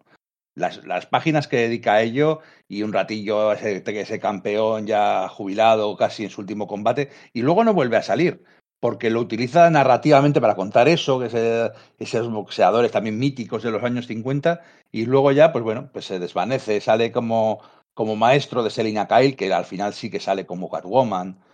Eh, utiliza a los personajes un poco como, aunque los caracteriza súper bien, y, y la verdad es que puedes decir que en la gran mayoría son ellos o son una versión idealizada de lo que son, ¿no? De lo que deberían ser, eh, los utiliza un poco como piezas móviles que mueve de, aquí para allá. Eh, King Faraday, que resulta que también está trabajando con, con Carol, Carol Danvers iba a decir, con Carol Ferris. Con Carol Ferris, esas relaciones que monta y esas cosas que, esos personajes que va moviendo de aquí para allá, y algunos, ya digo, deja, deja de utilizarles, y algunos que entran muy al final de la obra tienen una parte importante en la resolución, ¿no? Como Ray Palmer, o como, sí, bueno, como Ray Palmero, como Nathaniel Adams, aparecen casi al final para llegar a esa parte final, ¿no? Supongo que es es, es un efecto buscado, no es un defecto de la obra, no intenta, no es que la obra utilice mal a los personajes o esté mal planificada porque entran y salen de ella, no, está perfectamente planificada y sabe lo que está haciendo, es una decisión estética casi ética que hace de cómo, de cómo presentarles y cómo hacer un, presentar un fresco de ese mundo, de esa sociedad cambiante que, que nos quiere enseñar, ¿no? Me parece, me parece muy llamativo. También hay que tener valor para hacerlo así. Sí, hay que tenerlo, es verdad. Eh, Paco eh, ha, dado antes el clavo una cosilla eh, importante, que es que efectivamente cada personaje tiene su voz. Eso es importantísimo para que una obra te entre. Es una cosa que entra a nivel subconsciente. Realmente no te tienes por qué dar cuenta de que este eh, personaje utiliza un vocabulario distinto a este otro y además que ese vocabulario sea eh, coherente con su situación personal, su extracción social, en definitiva sus su circunstancias. Claro, la mejor manera de comprobar eh, algo así es en edición original, sin menoscabo, hay que decirlo, de las buenas traducciones que tenemos en español. Pero hombre, si hablamos de edición original, si hablamos de cómic americano, la referencia para Sala de Peligro es Radar Comics, que de hecho tiene en stock tanto la edición Black Label de La Nueva Frontera como el trade paperback, ¿eh? el más, finito, con tapa más, más, blandita. Pero bueno, el contenido es el mismo. Es verdad que la Black Label tiene más cositas, tiene un comentario página a página casi de, de todos los detalles de, del cómic, de dónde sale cada cosa, las inspiraciones que tuvo Darwin Cook, porque están escritas por Darwin Cook para, para la edición de lujo. Y Radar Comics, te, si no lo tuviera, que los tiene, te lo consigue. ¿eh? En su página web, radarcomics.com, o bien en su tienda, pequeñita pero matona, ahí en Malasaña, cerca de, me han dicho, de la comisaría de policía, pero no tienen miedo a, a ello porque son legales totalmente. Tienen eh, cualquier cosa que tú quieras de importación, eh, las grapas semanales te las, te las traen eh, sin necesidad de tener que pasar bueno, ya es que ni siquiera se pasa por el preview, no para todas las ediciones, porque como sabemos, DC edita y distribuye con una distribuidora, Marvel lo hace con otra, Image se va repartiendo aquí y allí. No importa, tú no te tienes que preocupar de eso. Radar Comics, eh, que eso, para eso son los profesionales, se ocupan de lo que tú quieras, te lo consiguen. Si nos queremos meter ya en, en, en la Honduras de la historia, como digo, la estructura es casi perfecta. Y yo me atrevería a pensar que, que, Darwin Cook en su estudio tenía el típico tablón de guionista con sus papelitos de colores, con lo que hace cada personaje eh, y ordenándolos de manera que la historia fluya. Eh, por, por líneas, ¿no? Pues aquí lo que hace Batman, aquí lo que hace Superman, y en, vertical, pues los momentos y el número en que, en que hace eso cada personaje, ¿no? En que en cada personaje interviene. Porque si te lo lees en grapa o por capítulos, pues hay un montón de que Batman aparece en el cuarto capítulo y a lo mejor no aparece hasta el octavo. ¿eh? O bien el detective marciano aparece en el tercero, luego en el quinto, luego en el noveno, en fin. Entonces, hombre, si lo lees de un tirón no tiene el más mínimo problema porque te también explicado que no te lo pierdes. Pero yo creo que para analizar la obra es más interesante quizás hacerlo por arcos de personaje. Y yo casi que empezaría por la, por la Trinidad. ¿eh? Por esos tres superhéroes de, de la Edad de Oro que son casi los únicos supervivientes de, que han podido de una manera u otra zafarse del, del no del control gubernamental, porque algo de eso hay, pero sí por lo menos seguir adelante con su buena obra tragando a veces carro y carreta. ¿Qué os parece esta relación entre Batman, Superman y Wonder Woman? Es, siendo la relación entre Batman, Superman y Wonder Woman relativamente conocida y, y está muy explorada, aún así le da un par de buenos giros. También la Wonder Woman que nos encontramos es una Wonder Woman más guerrera, menos amante de la paz, por decirlo así. Entonces, eso le da, le da un girito bueno. A mí hay una cosa que me gusta, que, claro, eh, hay esa frase que, me, que a mí me, que me gusta mucho de que toda historia con Superman se convierte en una historia de Superman. Y a Batman le pasa lo mismo. Si metes a Batman, el carisma del personaje acaba pues casi por absorber a todos los demás y, y canibalizar la historia en su favor. Entonces, les utiliza, pero casi les utiliza más de fondo. Son unos personajes que están ahí, pero no son los protagonistas. No intenta que lo sean, ¿no? Y, y eso que cuando tienen momentos chulos, tienen momentos para brillar. En el, número especial ese de 2008 hay una pelea de Batman contra Superman que no tiene casi nada que envidiar a la de Frank Miller en El regreso del Señor de la Noche. Eh, bueno, el regreso del Caballero Oscuro, perdón. Es, utilizo el la vieja traducción de 5. Entonces, eso está muy bien. Los tres personajes están muy bien tratados. Se les da algún pequeño giro novedoso, aunque siguen siendo totalmente reconocibles, y además también evita que sean ellos los que hagan todo y los que salven el día, ¿no? Eh, al final, los que tienen que ser los protagonistas, los que realmente son la Liga de la Justicia como tal entendemos la, la del cómic, pues eso, pues son Arthur Curry, que también aparece hacia el final, John Jones, eh, Flash y, y Hal Jordan, que para mí creo que casi es el que más páginas coge de todos, lo cual tiene sentido porque siendo una historia sobre exploración e innovación y cohetes y aviones, pues es lógico que consiga, que consiga muchos momentos desde, desde, bueno, me estoy yendo ya por las ramas, ¿no? porque ya hablaremos de, de, HAL. Pero bueno, que quiero decir que me gusta cómo los utiliza, pero no los sobreexplota. Sí, sí, yo estoy, totalmente de acuerdo contigo, ¿eh? O sea, porque eh, además Cook lo dijo, que él quería contar el inicio de esos personajes, pero cuando decía eso, él se refería a, Flash y a Green Lantern. O sea, si os dais cuenta, muchos de los personajes se cuenta el origen de este cómic, pero no el de Superman ni Wonder, no, cae en la repetición ni siquiera menciona, o sea, se puede ver un poco Isla Paraíso en algún momento hacia el final de la historia, pero no cae en arquetipos de, esos momentos y, les da y les da grandes momentos a estos personajes, pero ha llegado un momento en que ya te está interesando tanto la historia de los típicos secundarios que no te importa que aparezca. O sea, por ejemplo, hay un momento en el que Batman entra en, el, en, la, en la casa, o sea, el detective marciano llega a su casa y se encuentra a Batman allí porque lo ha estado vigilando desde el problema que ha habido con la secta y demás, ¿no? Y suelta, suelta la típica frase de Batman molona así que te deja normalmente y dices, ¡buah! ¿Sabes? Que es la frase de cuidado conmigo porque paré, paré a un kryptoniano con una esquirla de un meteorito y contigo solo necesito una caja de cerillas. Es lo que le dice al detective marciano, ¿no? Sin embargo, pese a eso que le dice, el detective marciano se queda mirando como, bueno, como diciendo, bueno, pues vale, ¿no? Como lo que tú digas, porque previamente él ha estado analizando el comportamiento humano en el cine y demás, y acaba con una frase de él diciendo, eh, los humanos temen lo que no conocen y tal, refiriéndose a Batman, y te quedas más con ese momento que con lo que ha dicho Batman, ¿no? Y es, y es, es muy importante eso, es muy importante por, por lo mismo con Wonder Woman, que incluso desaparece durante un tiempo, vuelve a aparecer, ¿no?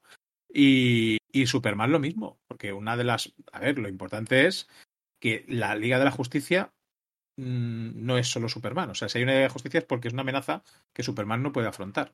Entonces, claro, llega un momento en que cuando aparece el bicho final, pues Superman queda, bueno, o sea, digamos que dura, dura dos páginas. Y eso yo creo es muy importante, porque tiene que dar tiene que dar pie, tiene que dar paso a decir, no, la amenaza necesita de un grupo de superhéroes, no solo de uno, ¿no?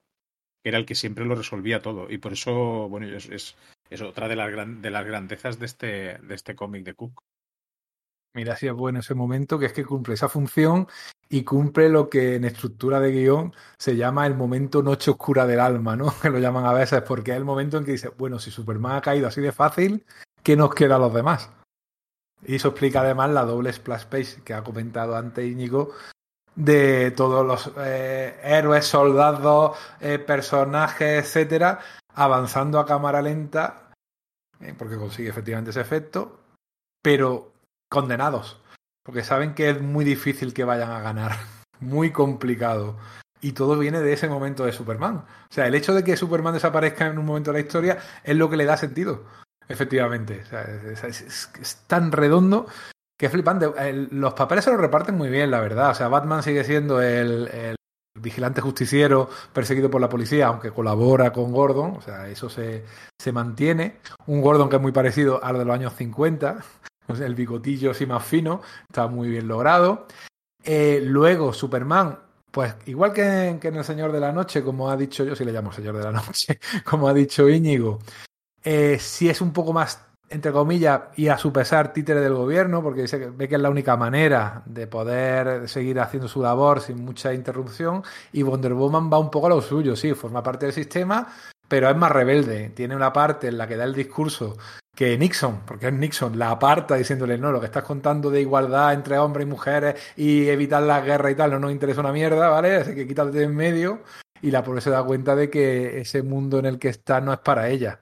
También tiene otra de las escenas chulas en la que hay en Indochina, Vietnam, en la cual libera a un montón de esclavas sexuales de, soldados que había allí y les dice, vosotras decidid lo que queréis hacer con vuestros captores. Y eso además lleva, da lugar a un enfrentamiento con Superman, más que físico dialéctico, porque las buenas peleas que hay en este cómic son dialécticas, son eh, diálogos. Y además siguen la estructura de una pelea, ¿no? Ahora te gano, ahora me gana, ahora parece que me estás ganando, pero ahora me, me revuelvo. Está perfectamente eso realizado. Y las conversaciones entre Superman y Wonder Woman tienen mucho, mucho calado. ¿eh? Te las lees independientemente y son una auténtica, una auténtica delicia. Luego un personaje que a mí me encanta, ya te digo, porque es curioso porque da el contrapunto un poco humorístico en una historia que sí tiene un, como hemos dicho, un aspecto positivo, pero y un final muy positivo, pero que es una historia dura y, con momentos muy, muy, muy tristes, que es el detective marciano. O sea, no sé qué hay de, del John Jones que conocimos en los, en los 80 sobre todo, porque era un personaje muy secundario hasta ese momento, en este detective marciano de, de Cook. Yo, mm, el, el, pues mira, es que, ¿sabes qué me pasa? Yo tengo un problema con el detective marciano y es que es uno de mis personajes favoritos. O sea, eh, es que además, cuando yo leí por primera vez eh, New Frontier, os lo juro, ¿eh? O sea, la primera vez que lo leí, yo pensaba, yo quiero que Darwin Cook haga una serie del detective marciano. O sea, era algo que, que quería hace tiempo y, y no encontraba, ¿no? Y, ¿no? y no había manera. Y claro, lo leí aquí y me gustó tanto que era como. Es que era, era el recuerdo de. Dice, sí, era muy secundario, pero básicamente coge la, lo que es la esencia del personaje. O sea, un personaje con un inicio aterrador, con aquella viñeta que aparece en la. que aparece, que es, es una black page que, que es, es él en su forma original, en ese, en ese tono de terror de película de ciencia ficción luego conviviendo con los humanos, intentando adaptarse, ¿no? Intentando, ya los ha comprendido, luego intentando convencerlos y dices, no, es, es, es continuamente, es una vez más la historia del detective marciano, pero no me sobra, o sea, no me, no me parecía repetitivo, no me parecía que, que me sobrara. Y de hecho, del cómic es uno de mis, de mis personajes, por no decir el que más, eh, Oh. personaje favorito. Lo caracteriza con una humanidad tal, que es, que es una cosa muy, muy importante en John Jones, que, que siendo un extraterrestre es un cachopán.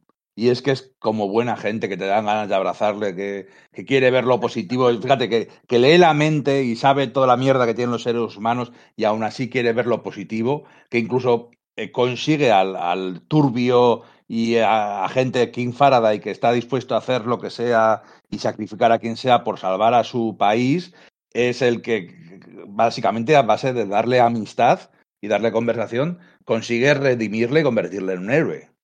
Eh, con todo lo oscura que es la historia y todas las cosas terribles que te cuentan, hay ese tipo de momentos casi, casi ingenuos de, esta amistad entre la gente veterano y corrupto casi y, y, el alienígena buena gente que, que, jo, que es que elevan el espíritu, por decirlo así.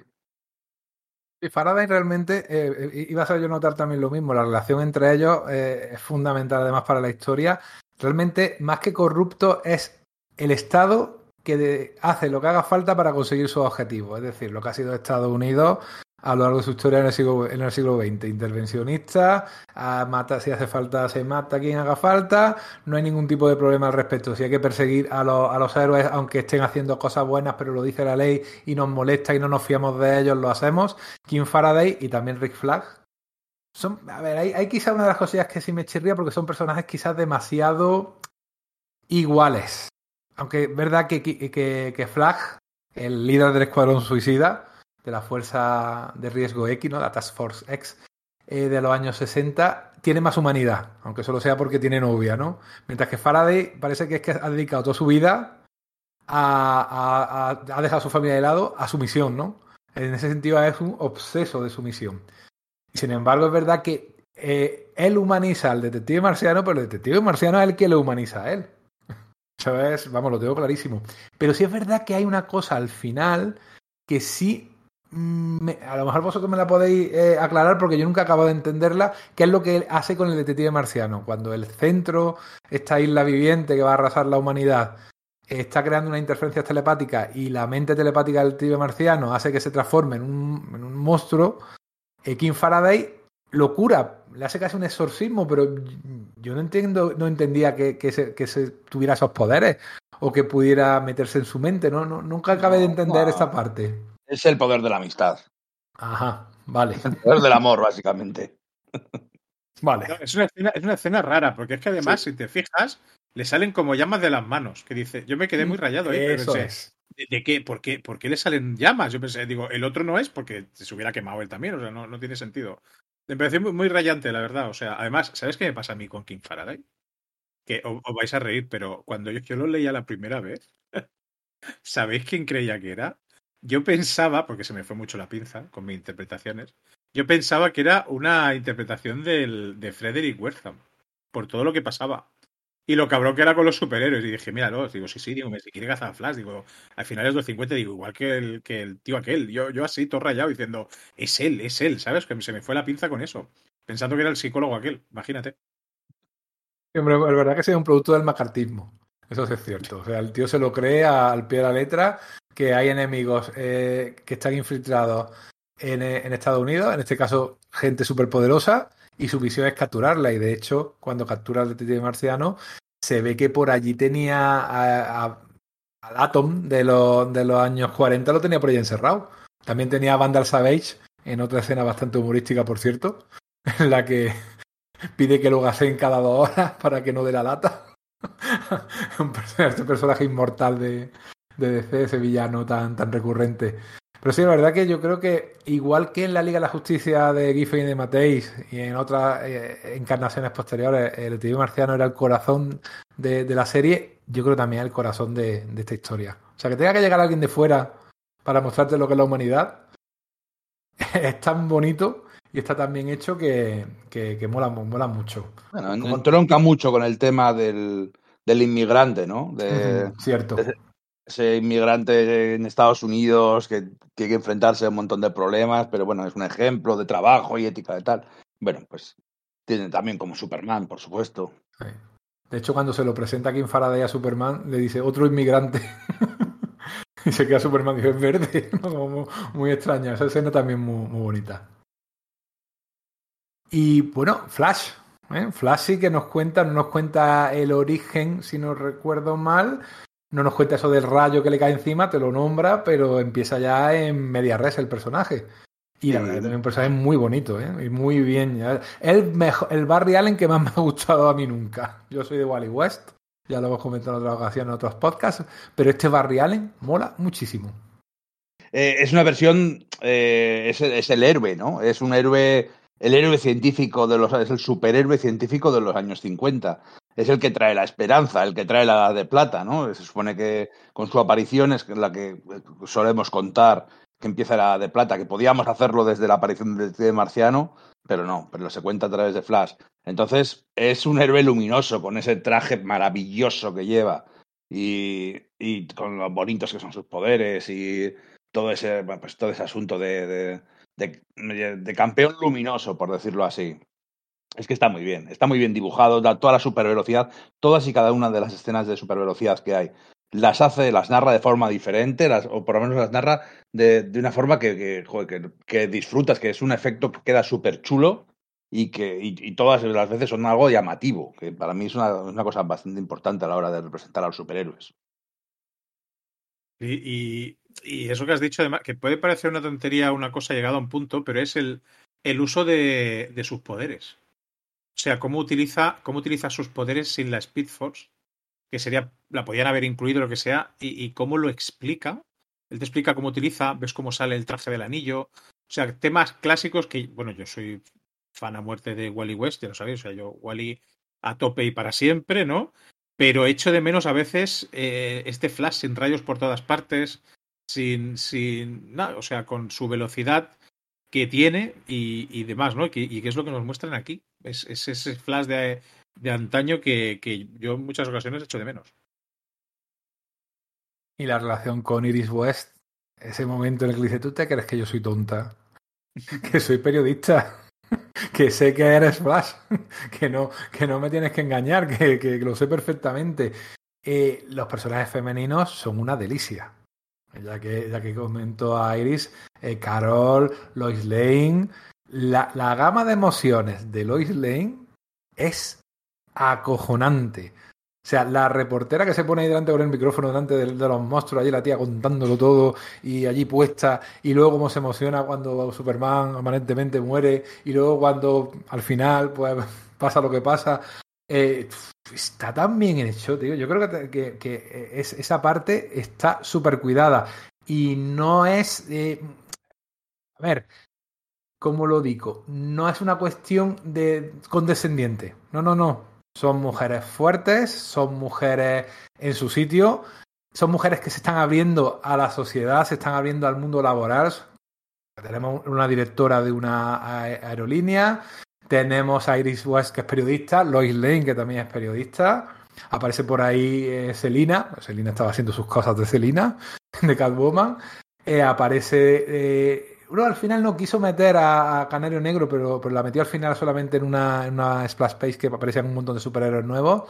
Eh, o sea, mete un montón de personajes femeninos también, le, también, también realizados, que, que, también es uno de los puntos fuertes de esta historia. Él, él lo decía, que para él el corazón de, de esta historia eran las mujeres.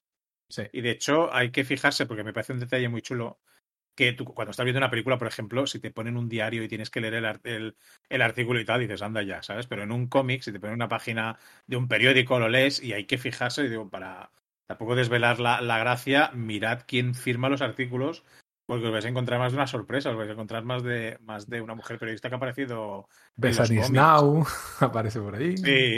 Sin embargo, no, a pesar de ser un TV muy moderno en ese sentido, ¿no? De mujer liberada, mujer empoderada, un TV muy del siglo XXI, no olvida en la escena que vimos anteriormente que comentamos de Wonder Woman en Indochina eh, la terrible situación que muchas mujeres seguían y siguen teniendo en el mundo. Como esa, es lo que yo llamo venganza en viñeta, ¿verdad? Es decir, esa escena en la que las mujeres que han sido cautivas se vengan de sus captores son cosas que las historias te dan y que no sabes si la vida también tendría que darte, ¿no? Pero en todo caso, no renuncia a decirte, fíjate lo mal, pero fíjate también lo bien, ¿no? Se puede llegar y hay que, y hay que dar, eh, eh, pavimentar el camino para que eso siga adelante.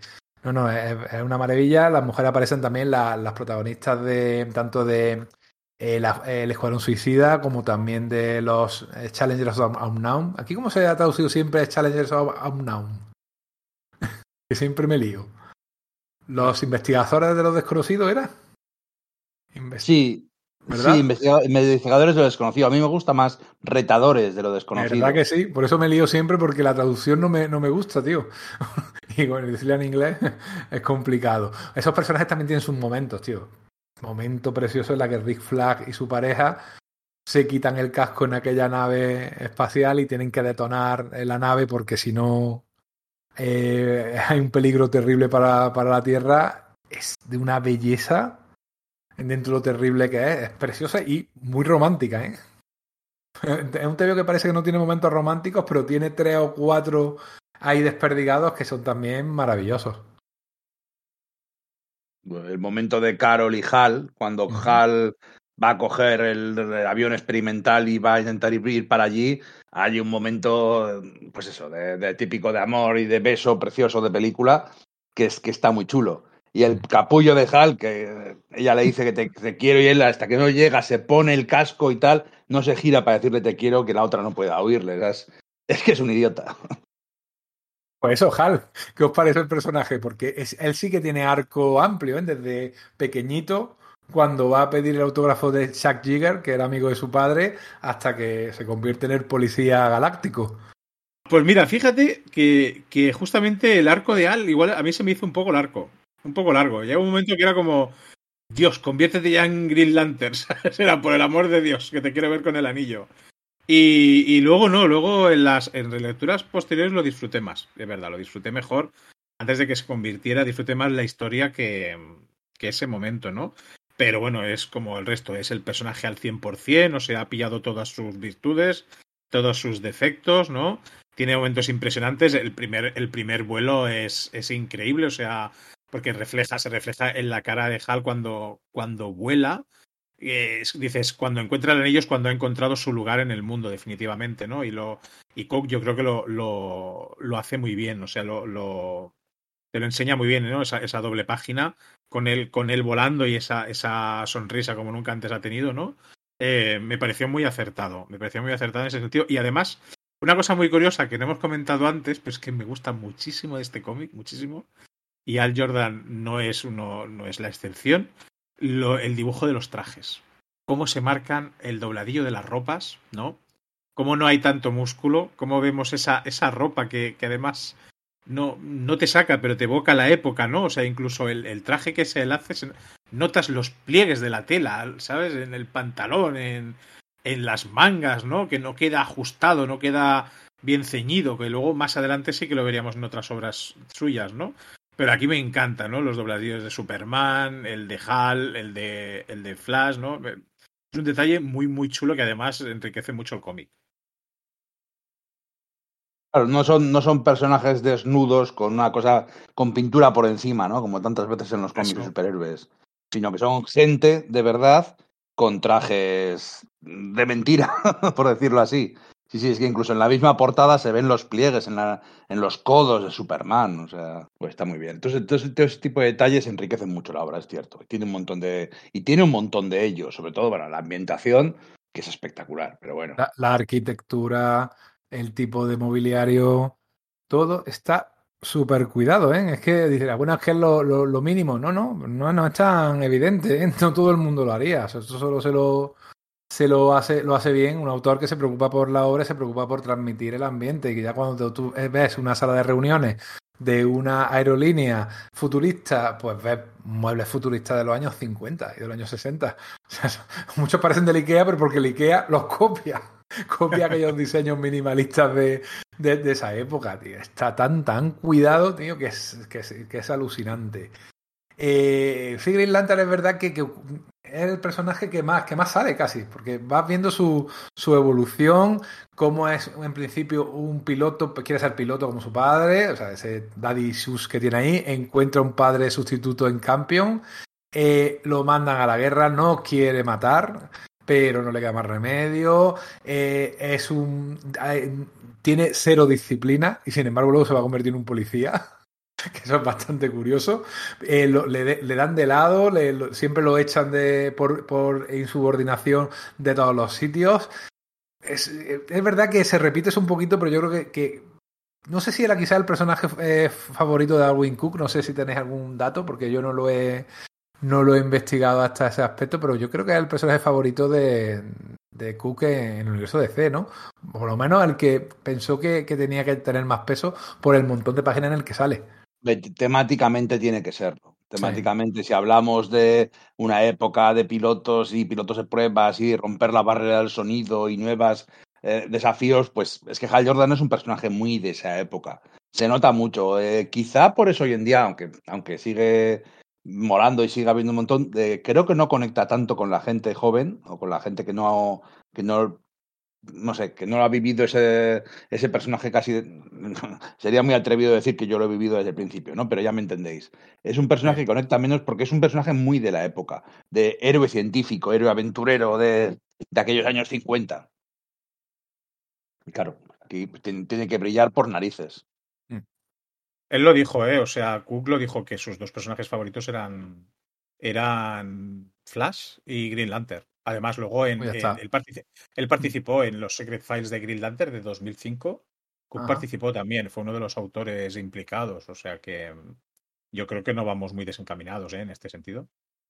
Está, está, claro por cómo los trata. Y está, está muy bien. Y la parte en la que al final ya se desinhibe y dice, bueno, voy a utilizar mis poderes, aunque no sé bien cómo se usan, pero bueno, es tan intuitivo.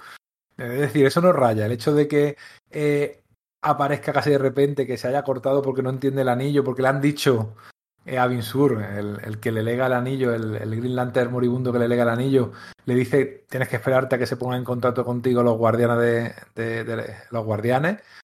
Eh, pues, claro, él se corta, pero dice, bueno, hago falta, voy a intentarlo, me tiro de cabeza, como siempre se ha tirado de cabeza toda su vida. Y de manera, y además Cook se preocupa porque tú puedas decir, oye, vamos a ver, este tío que acaba de coger, pues, pues ya está haciendo todas estas cosas. No, no, te, se preocupa de manera muy sencilla en explicarte cómo él se va haciendo uno con el anillo, cómo lo percibe y cómo percibe el poder que le da y cómo, cómo sabe utilizarlo. Hasta ese aspecto está tan, tan, tan bien tratado. Eh, incluso, es una maravilla. Incluso evita las obviedades, ¿no? Uh -huh. eh, porque hubiera sido muy fácil decir, recita el juramento de linterna verde y salva el día. No, no, no va por ahí. Eh, va improvisando, innovando, pensando cómo hacer las cosas y lo consigue a base de ser Hal Jordan y ser piloto y ser atrevido y tener fuerza de voluntad, por supuesto, pero no, no se recrea en, en, en, repetirlos, igual que en Batman y Superman no cuenta los orígenes, sino que te los da por sabidos. Aquí también casi casi lo pasa por encima. Te mete al que más páginas y luego el momento justo de cuando le dan el anillo casi lo mete en un medio flashback ahí escondido, porque ya te lo sabes. prefiere, meter tiempo antes y después, es curioso. Y juega mucho con eso.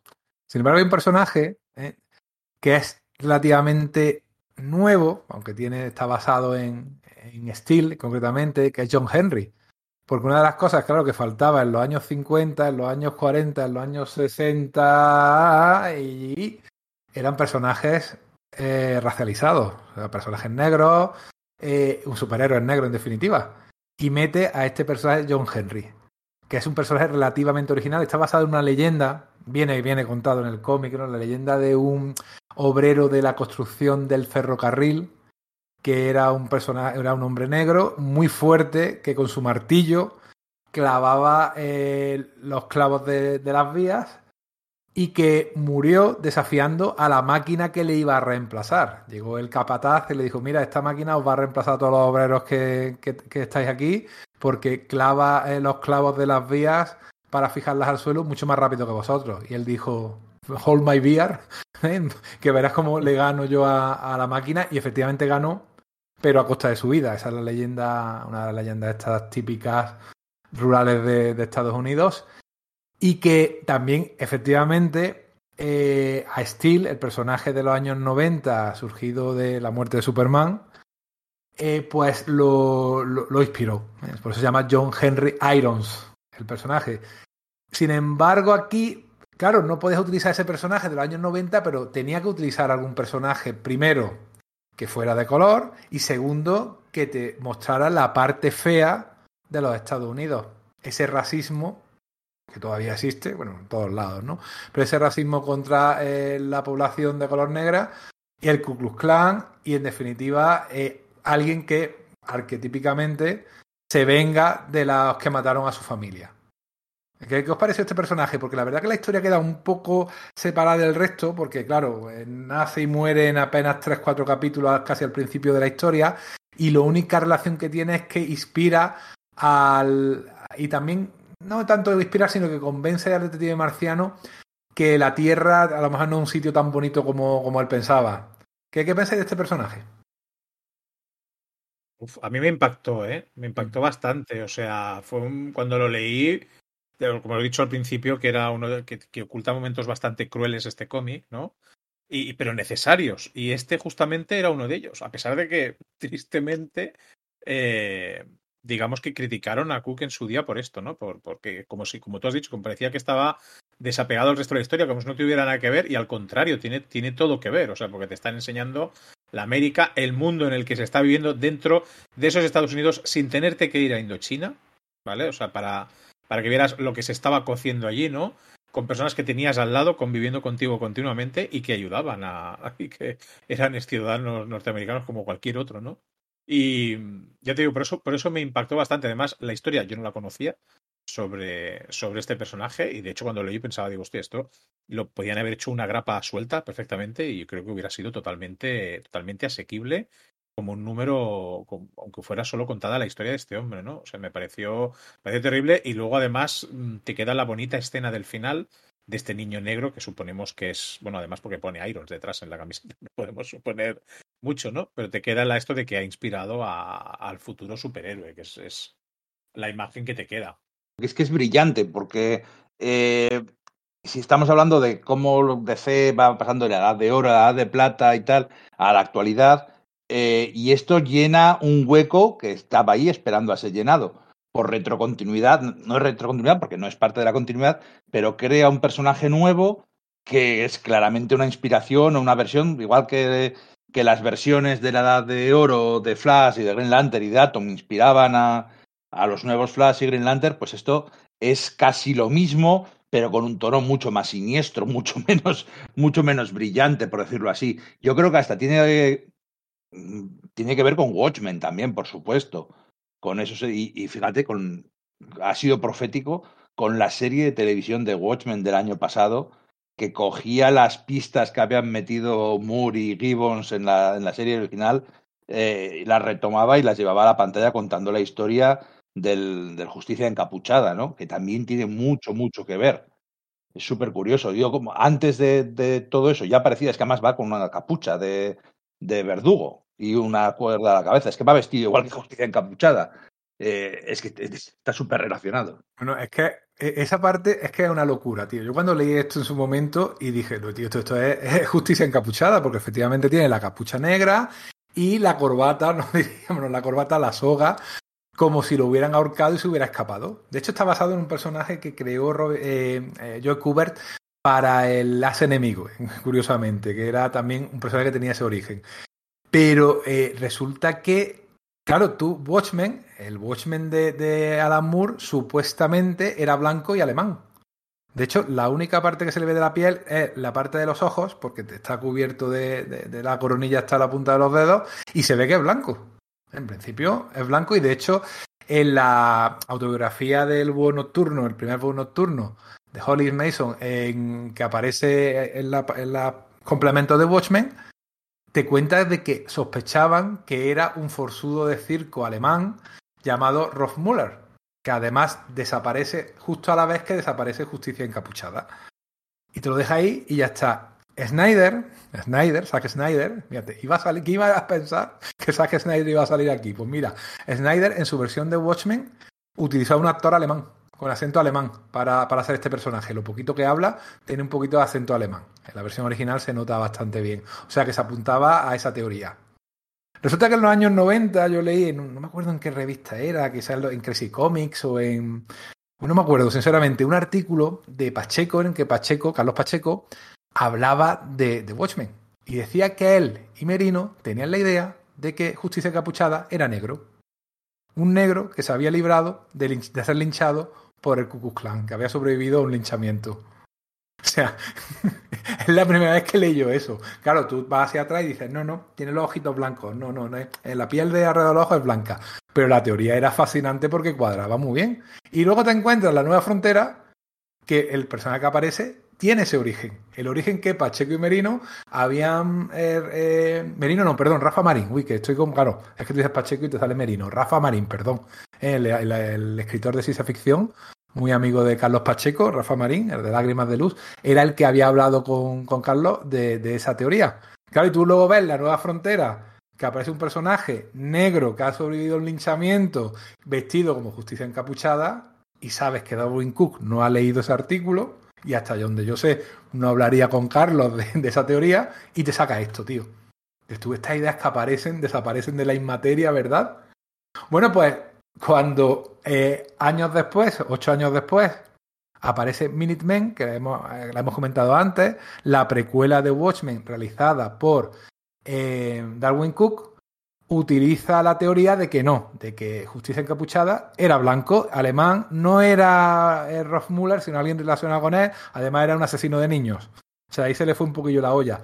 Yo no sé si meterme en la cabeza de Darwin Cook, porque ya no, se puede uno podría uno preguntarle, pero no sé si se arrepintió de no haber podido usar, claro, él no sabía que iba a ser una precuela de Watchmen. Si no se le ocurrió que podría haber utilizado a ese, a ese John Henry para el Minutemen ¿eh? como personaje negro, que fue, como ha dicho Íñigo, lo que luego hicieron en la serie de Watchmen, y además te lo explican, porque la verdad que Damon Lindelof, el guionista de la serie de televisión de Watchmen, cuida hasta el último detalle. Hay una conversación con, de justicia encapuchada con su mujer que le dice ponte maquillaje alrededor de los ojos y todo el mundo pensará que eres un blanco. Como vean que eres un negro, van a ir a por ti. cuidan ese detalle. Pues que esa idea aparezca y desaparezca en varios sitios, a mí me vuelve loco, de verdad. Son paranoias mías. Esto ya es digresión total. No, no, no, no, pero es que, es que está relacionado. De hecho, en The New en, en Minutemen, eh, Darwin Cook también eh, mete que hay una, una relación homosexual entre el Capitán Metrópolis y, cierto. y, Justicia Encapuchada, y eso vuelve a salir también en la serie de televisión. Salía en el cómic original, lo dejaban caer, que hay una relación entre ellos, que eran como una vieja pareja, decía, eh, no sé si Hollis Mason o lo decía el comediante, eh, pero es verdad que, que, que, lo retomaron y se veía explícitamente que efectivamente había una relación entre ellos, es verdad, es verdad. Es, es, es increíble, tío, cómo esas cosas aparecen y desaparecen de historia. Bueno, se nos ha ido un poquillo la olla, pero me parece interesante. Estaremos analizando Watchmen. Llevamos 35 años, llegaremos otros 35 y seguiremos sacándole punta. Es acojonante. Bueno, hay más personajes que aparecen, aunque yo creo que ya hemos tratado los principales. Aparece Adam Strange, este especie de John, John Carter, ¿no? que, que era mandado a, al planeta Zan, por el rayo Z, ¿no? Al Zan se llama el planeta, ¿verdad?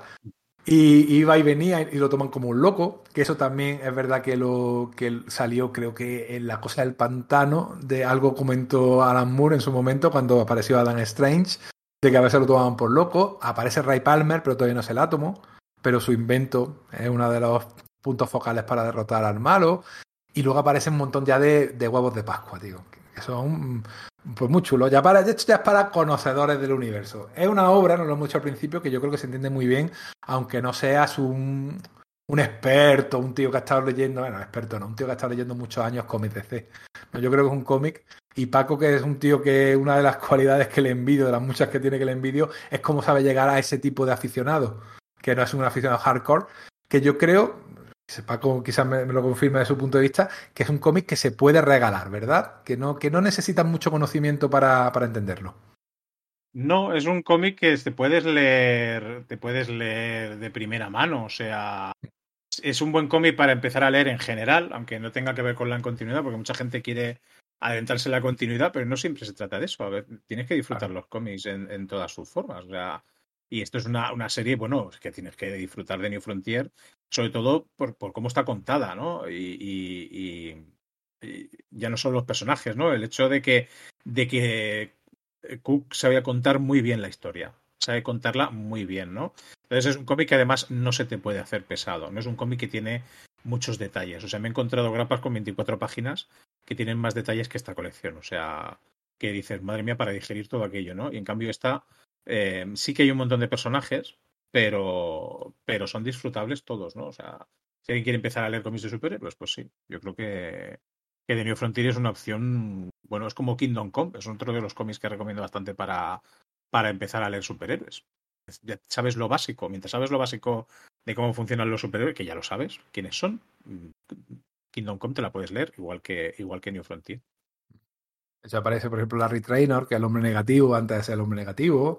El Capitán Atom antes de ser el Capitán Atom. Aparece el profesor Nice Calder, el de la patrulla condenada.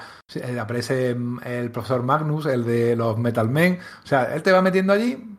Tampoco hace falta que lo sepas, pero oye, si, si tienes ese conocimiento, pues se disfruta. O sea, encima, capas y sobre capa para, para que cada tipo de público consiga llevarse lo que, lo que lo que pille, que, que lo va a disfrutar igualmente. Eh, también, pues, como hemos comentado antes, pues mete a, muchos personajes de estos sin poderes, aventureros de los años 50, 60, los perdedores, el escuadrón suicida, eh, los investigadores de lo desconocido. Es que meten una viñeta hasta los Sea Rovers. Los Sea Rovers era un grupo de aventureros submarinos que, que iban a todos lados vestidos de eso, de, de buzos, de, ¿no? De buzos, como el Seagate sí, este sí. que hizo Grant Morrison, que yo creo que estaba inspirado en ellos, además. Sí, sí Devil era, ¿no? Sí Devil, sí, sí Devil, cierto. Sí Robbers eran otros. Los Sí Devil, los, los, demonios del mal, cierto. Que yo creo que esto no ha sido ni editado siquiera en, en España. Yo los conocí por, por los artículos de Crisis en la edición de 5, ya ves. Si no, ni eso. O sea, se, se, tiene, tiene ese interés, ¿no? De, de, de todo lo que aparezca tú ves ahí un, una, una, gente vestido de buzo rescatando gente de, que, de un barco hundido y dices, ah, bueno, pues guay. Pero si además conoces quiénes son esos personajes, pues doblemente guay. O sea, ahí te, te va metiendo capas de significado que yo creo que, que es otro de los puntos fuertes de, de este cómic. Es que solo le faltan los personajes del oeste, porque claro, no, no pintaban nada. Pero, pero si hubiera hecho, podría haber hecho una precuela de la nueva frontera, la, la, vieja frontera, ¿no? La frontera del oeste y habernos contado una historia de western que ya hizo western en Jonah Hex eh, con todos los personajes del oeste de DC. Joder, pues otra, otra obra que nunca veremos. Y además que tiene total libertad, se nota claramente para cargárselos como quiere y cuando quiere, ¿sabes? De las peores formas posibles, lo cual a veces, digamos que ayuda a la realidad del cómic, ¿no? Y a las situaciones de peligro. Pero, perdonad por la expresión, pero a mí me mola bastante, ¿no? Como lo hace, o sea, como, como cómo pueden caer muchos sistemáticamente, porque debe tener total libertad, total, no son, no son superhéroes que van a formar parte de la, de la justicia. Y dices, bueno, es un mundo, hay monstruos, no hay peligros, bueno, pues hay superhéroes que caen, ¿no? Y estos, pues, van cayendo. Y cuando, y cuando, y duele, ¿eh? Cuando caen, duele. Sí, sí. Pero claro, es que son el escuadrón suicida de los perdedores. ¿Qué pensaban que iba a ocurrir?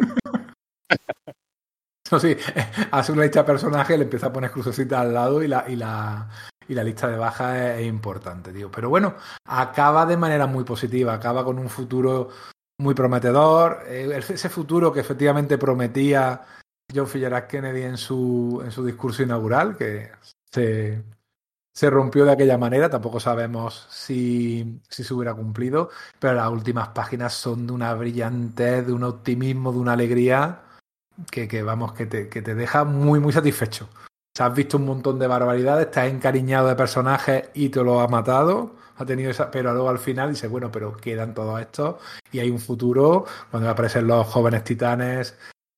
Ese momento en que Robin aparece por primera vez y aparece Batman con su nuevo traje, como diciendo, no quiero darle susto a los niños, siendo un poco más de los años 50, es una maravilla. Y ese Robin que lo que se dedica es a llamar la atención dando volteretas, es un niño pequeño, tío.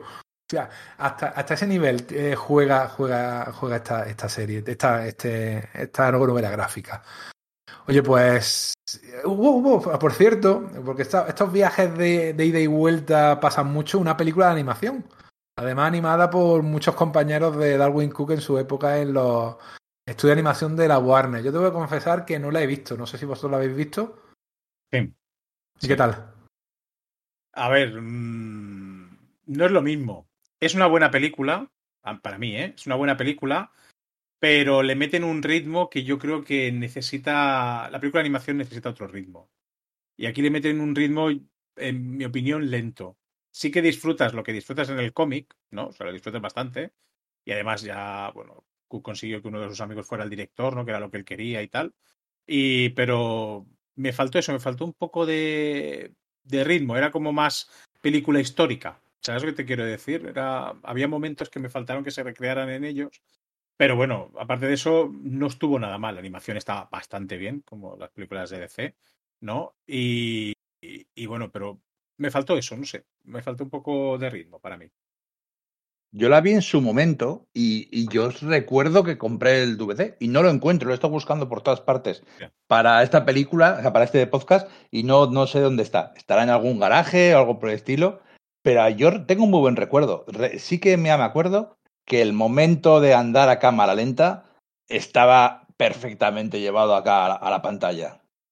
Es que hay po- poco tuvieron que hacer más que ponerle música porque ya le había hecho, les había hecho los stories de Darwin Cook. Además, le, le quisieron quitar un dato muy, muy, bueno, que es bastante divertido, que era que cuando él cogió el guion de cómo había quedado y demás, habían desaparecido de repente Wonder Woman, Lois Lane, ¿vale? Y no sé quién más. Y él dijo que, bueno, que qué estaba pasando ahí, ¿no? Entonces le dijeron que, bueno, pues que habían sido eliminadas por, por falta de tiempo, ¿sabes? Entonces él, que normalmente no lo hacía, estalló y dijo, bueno, pues en vez de New Frontier le vamos a llamar eh, Chicos Blancos en los 50, ¿no? Que es lo que es lo que va normalmente la historia, ¿no? Pero al final consiguió que, bueno, consiguió que, que sí que aparecieran, ¿no? Pero me hizo gracia la anécdota esta por el título que le dio el de Chicos Blancos de los 50. He estado mirando mientras, mientras hablabais, he estado atento a vuestras palabras y no se puede encontrar en ninguna plataforma salvo para alquilar o comprar esta película, ¿vale? O sea que no, digo, voy a ver si estuviera en algún Netflix o en algún HBO, pero no. Está en Google Play para con 3.99 te la alquilas y con 9.99 te la compras. Por, Pero cuatro, bueno. por, por cuatro euros yo Pero mere- merece la pena, ¿verdad? vale la pena, ¿eh? que está, yo tengo buen recuerdo. A ver si cuando venga HBO Max, a ver si ponen ahí bien de material de animación de DC. Sí, porque es verdad que la animación de DC casi toda está en plataformas, pero eso, de pago de alquiler, no, no están en plataformas de... que tienes que pagar sobre pagar, quiero decir. Sí. Ah, es, una, es una pena, pero es verdad porque sí, tienen cositas muy, muy apañas, la verdad. Bueno, pues alguna cosita más, una conclusión, algo que se nos haya quedado en el tintero. Pues mira, sí, una cosa, yo más que nada por, nom- por nombrar a este hombre que el cómic es de Darwin Cook, pero sobre todo que el color es de Dave Stewart. Que, que tengamos en cuenta que este tío, de señor, tío, no le vamos a llamar tío, le llamo señor porque es que tiene en su haber 10 Eisners por ser de colorista. O sea que. Y este, este fue el tercero. O sea que cuando le asignaron el colorista en este sentido, DC yo creo que fue a por todas con la historia. O sea, hicieron un buen trabajo. O sea que yo creo que tenemos que aplaudirle a este hombre el, el acabado que tuvo el cómic. Porque muchas de las escenas, el color y el diferentes usos que hay sin que rechine nada, ¿no? Y, bueno, el, el uso de las sombras y, y demás. pff, la sombra me refiero a los tonos oscuros y bueno, es, es, brutal, ¿no? Y bueno, al menos, al menos nombrarlo porque hizo un, bueno, un trabajo de Eisner, porque además fue, fue el tercero que se llevó. Es todo, pero es verdad, la parte en la cual el detective marciano salva a Kim Faraday de, de los rotores del, de los reactores del cohete que va a Marte, eh, que son cuatro manchas, son cuatro manchas el dibujo de, Darwin Cook, le da un color que parece que está ahí dentro, tío, parece que te estás quemando de verdad. O sea, cómo consigue el ambiente es una maravilla de Stewart, vamos, mejor, ya no porque tenga muchos premios, porque es que es así, el mejor colorista de la historia. ¿eh? Mira que lo hay buenos. Tenemos un José Villarrubia, que es un crack, que hay un montón de, de coloristas, Laura Dipuy, en fin, ni te cuento. Pero Monsa Vicente, por ejemplo, es maravillosa, pero yo creo que todos, ¿eh? Eh, todos miran a lo que hace Dave Stewart, porque además le sabe dar a cada serie lo suyo. O sea, si te coges el boy, pues le das los tonos que le hacen falta a Hellboy, que te coge esta historia tan brillante en, ese aspecto gráfico, pues ahí lo tienes. Es, increíble, macho. Hace falta reconocer más la labor de, de estos mm, técnicos, ¿vale? O estos artistas, ¿no? Que tienen una parte más técnica como los rotulistas, como los coloristas, como eh, toda esta gente que está por debajo haciendo el cómic, porque sin él, por mucho Darwin Cook que haya, que era un genio, y nuestro homenaje, yo creo que, que en este en esta podcast ha sido evidente, eh, se merecen también un reconocimiento, es verdad. Eh, gracias por recordarlo porque lo tenía que apuntado, pero se me ha pasado del, del todo. Emocionado oyendo, de verdad. Me lo he pasado genial, Íñigo. ¿Tú qué tal? Yo no, yo de puta pena, no se aguanta. Es verdad, qué asco, tío, de verdad. No, Mira, una, cosa, pagamos bien, ¿eh? Sí. Una cosita que quería resaltar. Fíjate, el, el estilo cartoon del, del dibujo de, de, de, Cook, que no es nada realista, sino que es un dibujo, estilo de dibujos animados, eh, queda tan bien con, con, este rollo histórico y sobre todo con las escenas crudas, con las escenas jodidas, que no las solemos ver en primer plano, pero que están ahí muchas veces implícitas, eh, que es otro contraste más que, que, que, que, llama la atención de lo bueno que es este cómic. Eh, cómo mezcla cosas, cómo coge cosas crudas y jodidas de la realidad de aquellos años 50 y lo narra con este estilo brillante y de dibujo animado, que, es que queda muy bien. Es que a mí me encanta. Yo siempre, Darwin Cook, Javier Pulido, Bruce Timm, ese tipo de gente, eh, Marcos Martín incluso, me vuelve loco. Son mis dibujantes favoritos. Sí, sí comparto, comparto. Comparto la, la sensación porque sí. Eh, parece que no pegan, porque además, fíjate que veníamos de una época, estamos en 2004, veníamos de una época de rayitas, y un dibujo súper detallado y un dibujo que cada músculo y luego teníamos en otro estilo pero también a Brian Hitch haciendo como comentaba el otro día Alberto en el programa que grabamos con él eh, cada, cada, cada una de las de las eh, cordones de las botas había que, que dibujarlo y sin embargo aquí con cuatro rayas muy bien puestas y no es fácil repito te hace una auténtica obra maestra, de verdad, sinceramente. Pues poquito más, creo que, por lo menos por mi parte. Sí, yo, mira, yo me quiero despedir con en estos eh, Snyder tiempos oscuros que corren ahora, con una frase que decía Cook que me parece mm, de lo más acertado que, podemos encontrar, y es que él, sobre todo, dijo que cuando, cuando él estaba escribiendo y estaba dibujando New Frontier, él lo que quería era, era darnos esperanza y optimismo, porque dice que era lo que a él los cómics le daban cuando era pequeño. Y es que yo me, y es que es eso, o sea, yo creo que ese es el espíritu que no tenemos que recordar, que no tenemos que olvidar, o sea, de, de, esa esperanza y optimismo que, que, te dan los cómics, ¿no? Y que también consigue aquí, pese a la crudeza y todo lo que hay, ¿no? Eh, hace, hace brillar, ¿no? Todo lo bueno, ¿no? Y me quiero quedar con eso, sobre todo pa, para despedirme. Pues yo creo que no hay mejor manera de hacerlo. Paco, muchísimas gracias otra vez por dejarte secuestrar. Eh, que vamos, sabes que te queremos un montón, que te seguimos. Eres el quinto fantástico, de verdad, porque vale un montón, tío. Y que te volveremos a secuestrar seguro más pronto que tarde. Íñigo, un abrazo, ¿no? Sí. Muy bien, pues nada, esto ha sido Sala de Peligro. Esperamos que hayáis sobrevivido a la experiencia.